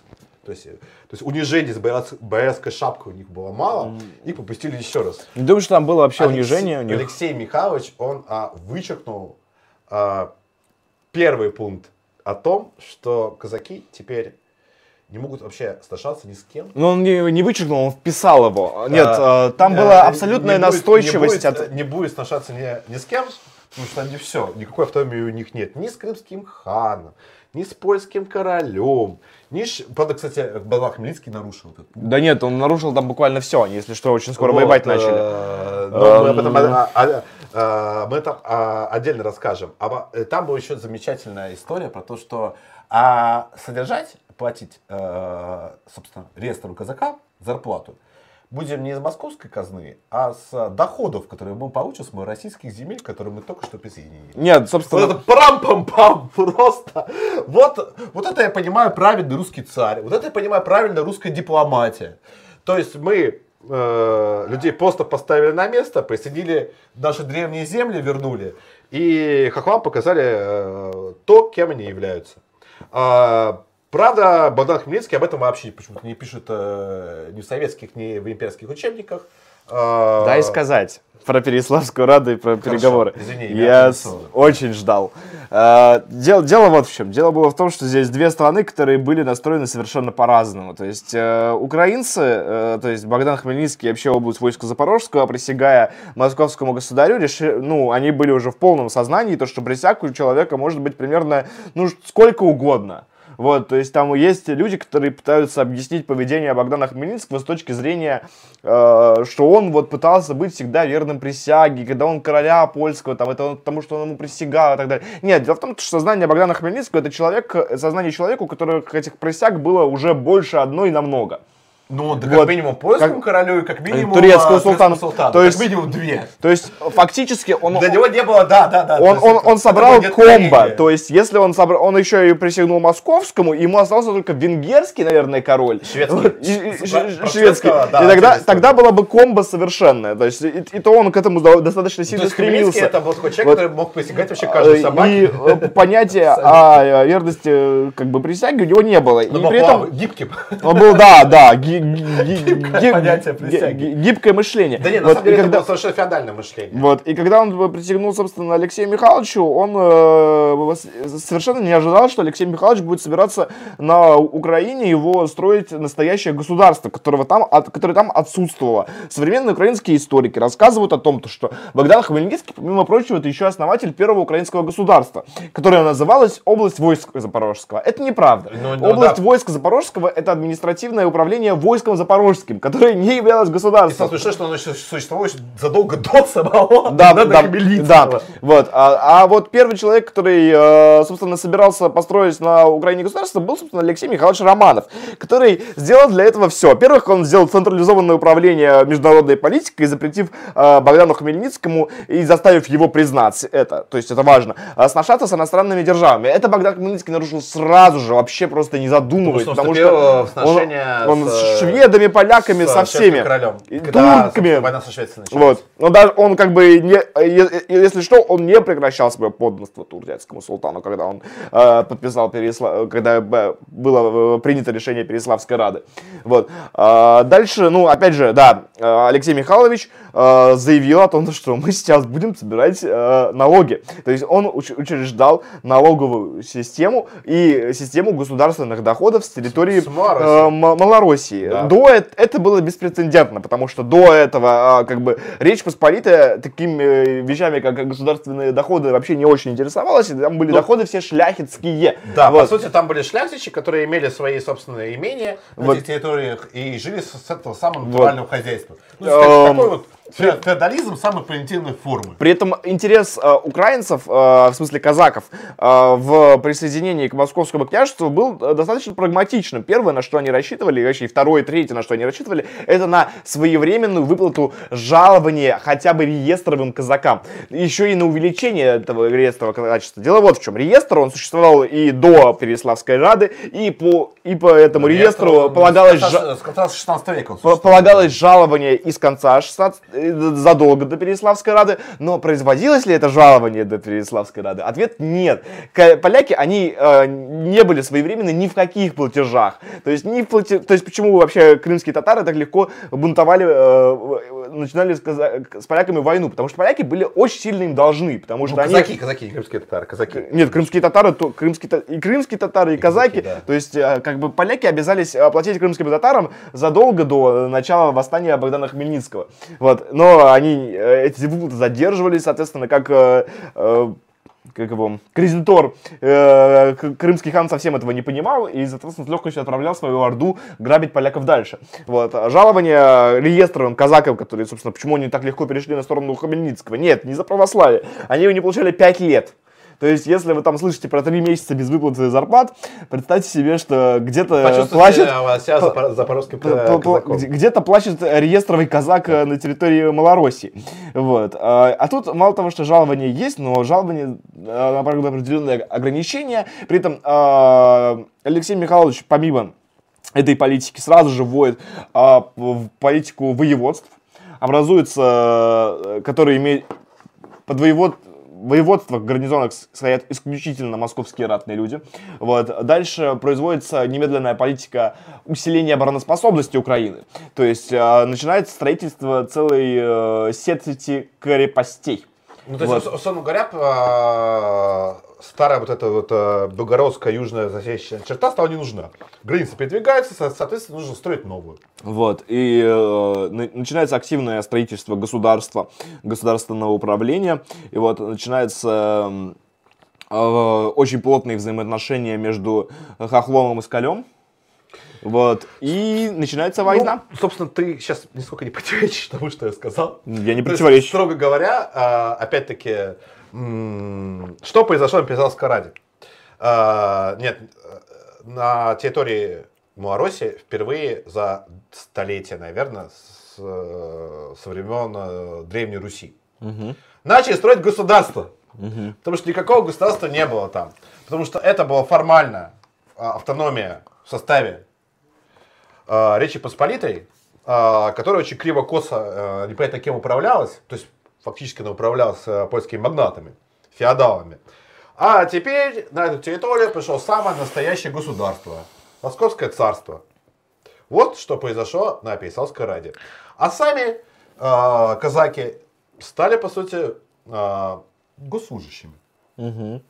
И в Вот, то течение... есть, а, это говорит, знаешь, о чем? То есть, вот какой вывод я для себя сделал в этой всей этой истории. Что Московское царство на момент там, 1654 года было куда более развитым и, развитым и прогрессивным государством, чем Речь Посполитая. По той простой причине, что Московское ца- царство было полноценное государство с полноценной налоговой си- системой, с выстраиванием э, уже выстраивание абсолютной монархии, то есть переход там был закон совещательный орган, собственно, Земский собор. Так как ты верно заметил, Земский собор по поводу присоединения Левобережной Украины был последним. Вот, а, то есть впервые за долгие столетия на территорию Малороссии пришло нормальное, полноценное государство, которое решило из бандитов запорожских казаков сделать нормальных э, русских военных служащих. Получилось э, не сразу, прямо скажем. Э, вообще, на самом деле, э, по-хорошему все получилось у Екатерины, которая э, Запорожскую сечь ликвидировала нахер. Вот. Ну, это было очень сложно, это было очень долго, но это нужно было сделать. То есть мы, то есть э, принесли государственность полноценную на территории Украины. Это главный вывод, который нужно сделать из всей истории про восстание Богдана Хмельницкого, которого, которого были чужды на самом деле любые национальные мифы, которые действительно эти национальные мифы, э, из которых создан национальный миф, но который очень слабо соотносится с самим Богданом Хмельницким. А, и давай закончим. Да, да, еще скажу одну вот ну, я думаю, я, мой главный да. вывод из этой истории, он немножко другой.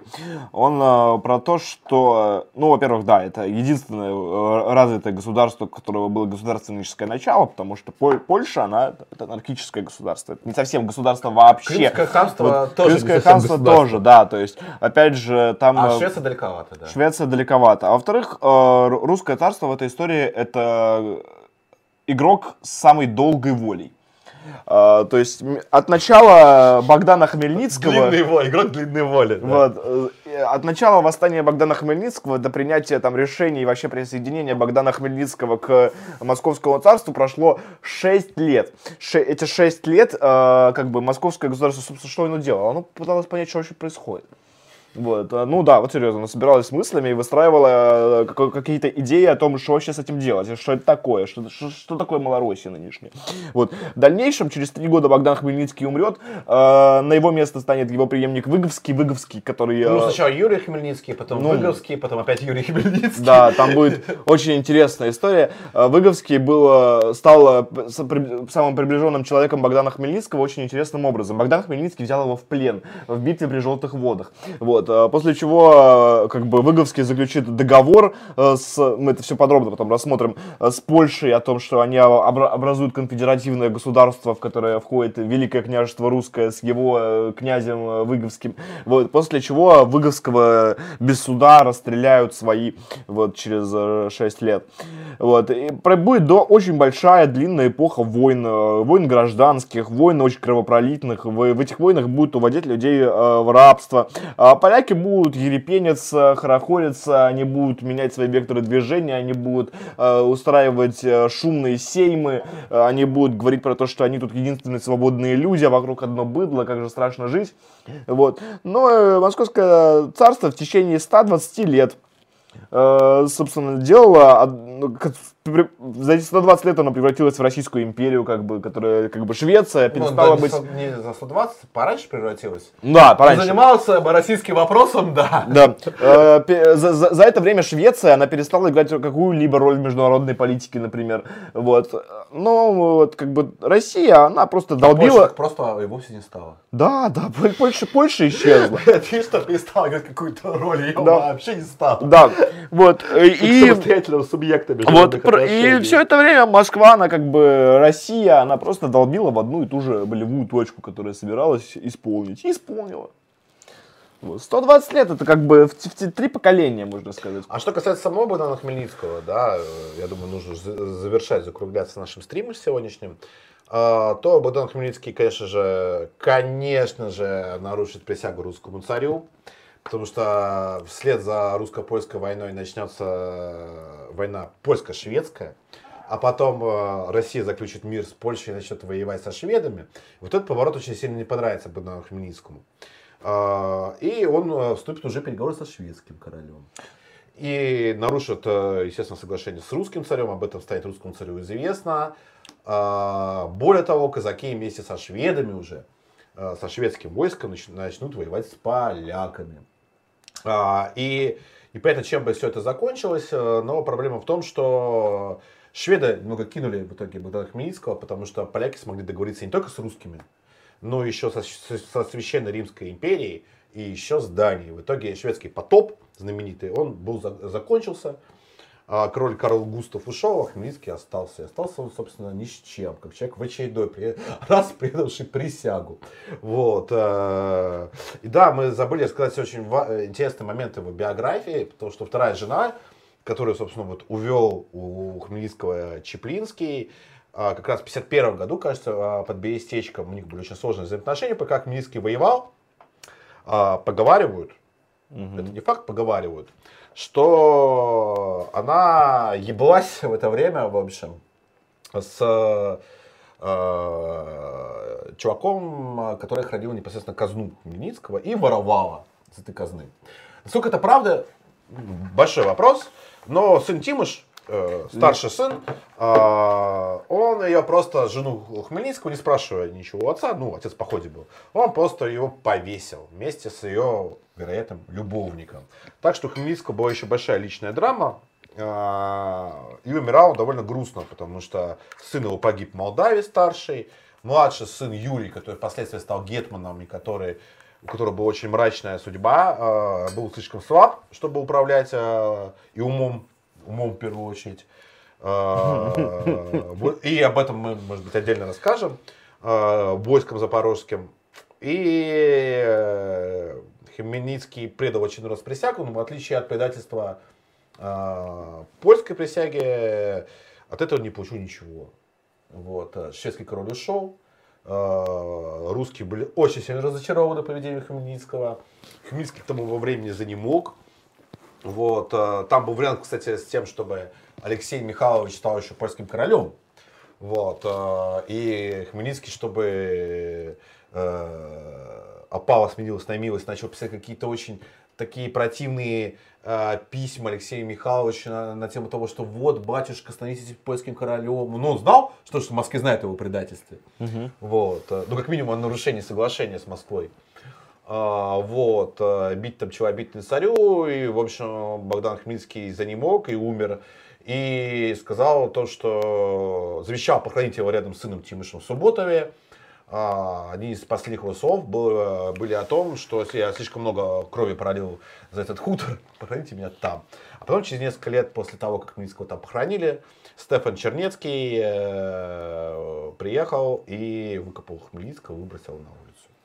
И вот труп вместе с трупом Мосина. Нам еще, нас еще ждут еще три года э, политики Богдана Хмельницкого, после чего нас ждут два года правления Ивана Выговского, и после этого у нас начнется руина самая интересная вообще кровавая война истории Украины, о которой почти ничего не знаем, потому что руины вообще нет в историческом мифе э, там Российской Федерации и Советов. Да. Потому что, согласно э, истории Российской Федерации, Украина была присоединена в 1954 году по итогу Переяславской Рады. О том, и, все. и все. И все. Да. да, и все. Вот, соответственно, серия стримов у нас выходит, ну, чрезвычайно большая, потому что объем э, вот э, того, что нужно объем рассказать. информации, да. Э, а он чрезвычайно чрезвычайно большой. Поэтому мы с вами встретимся.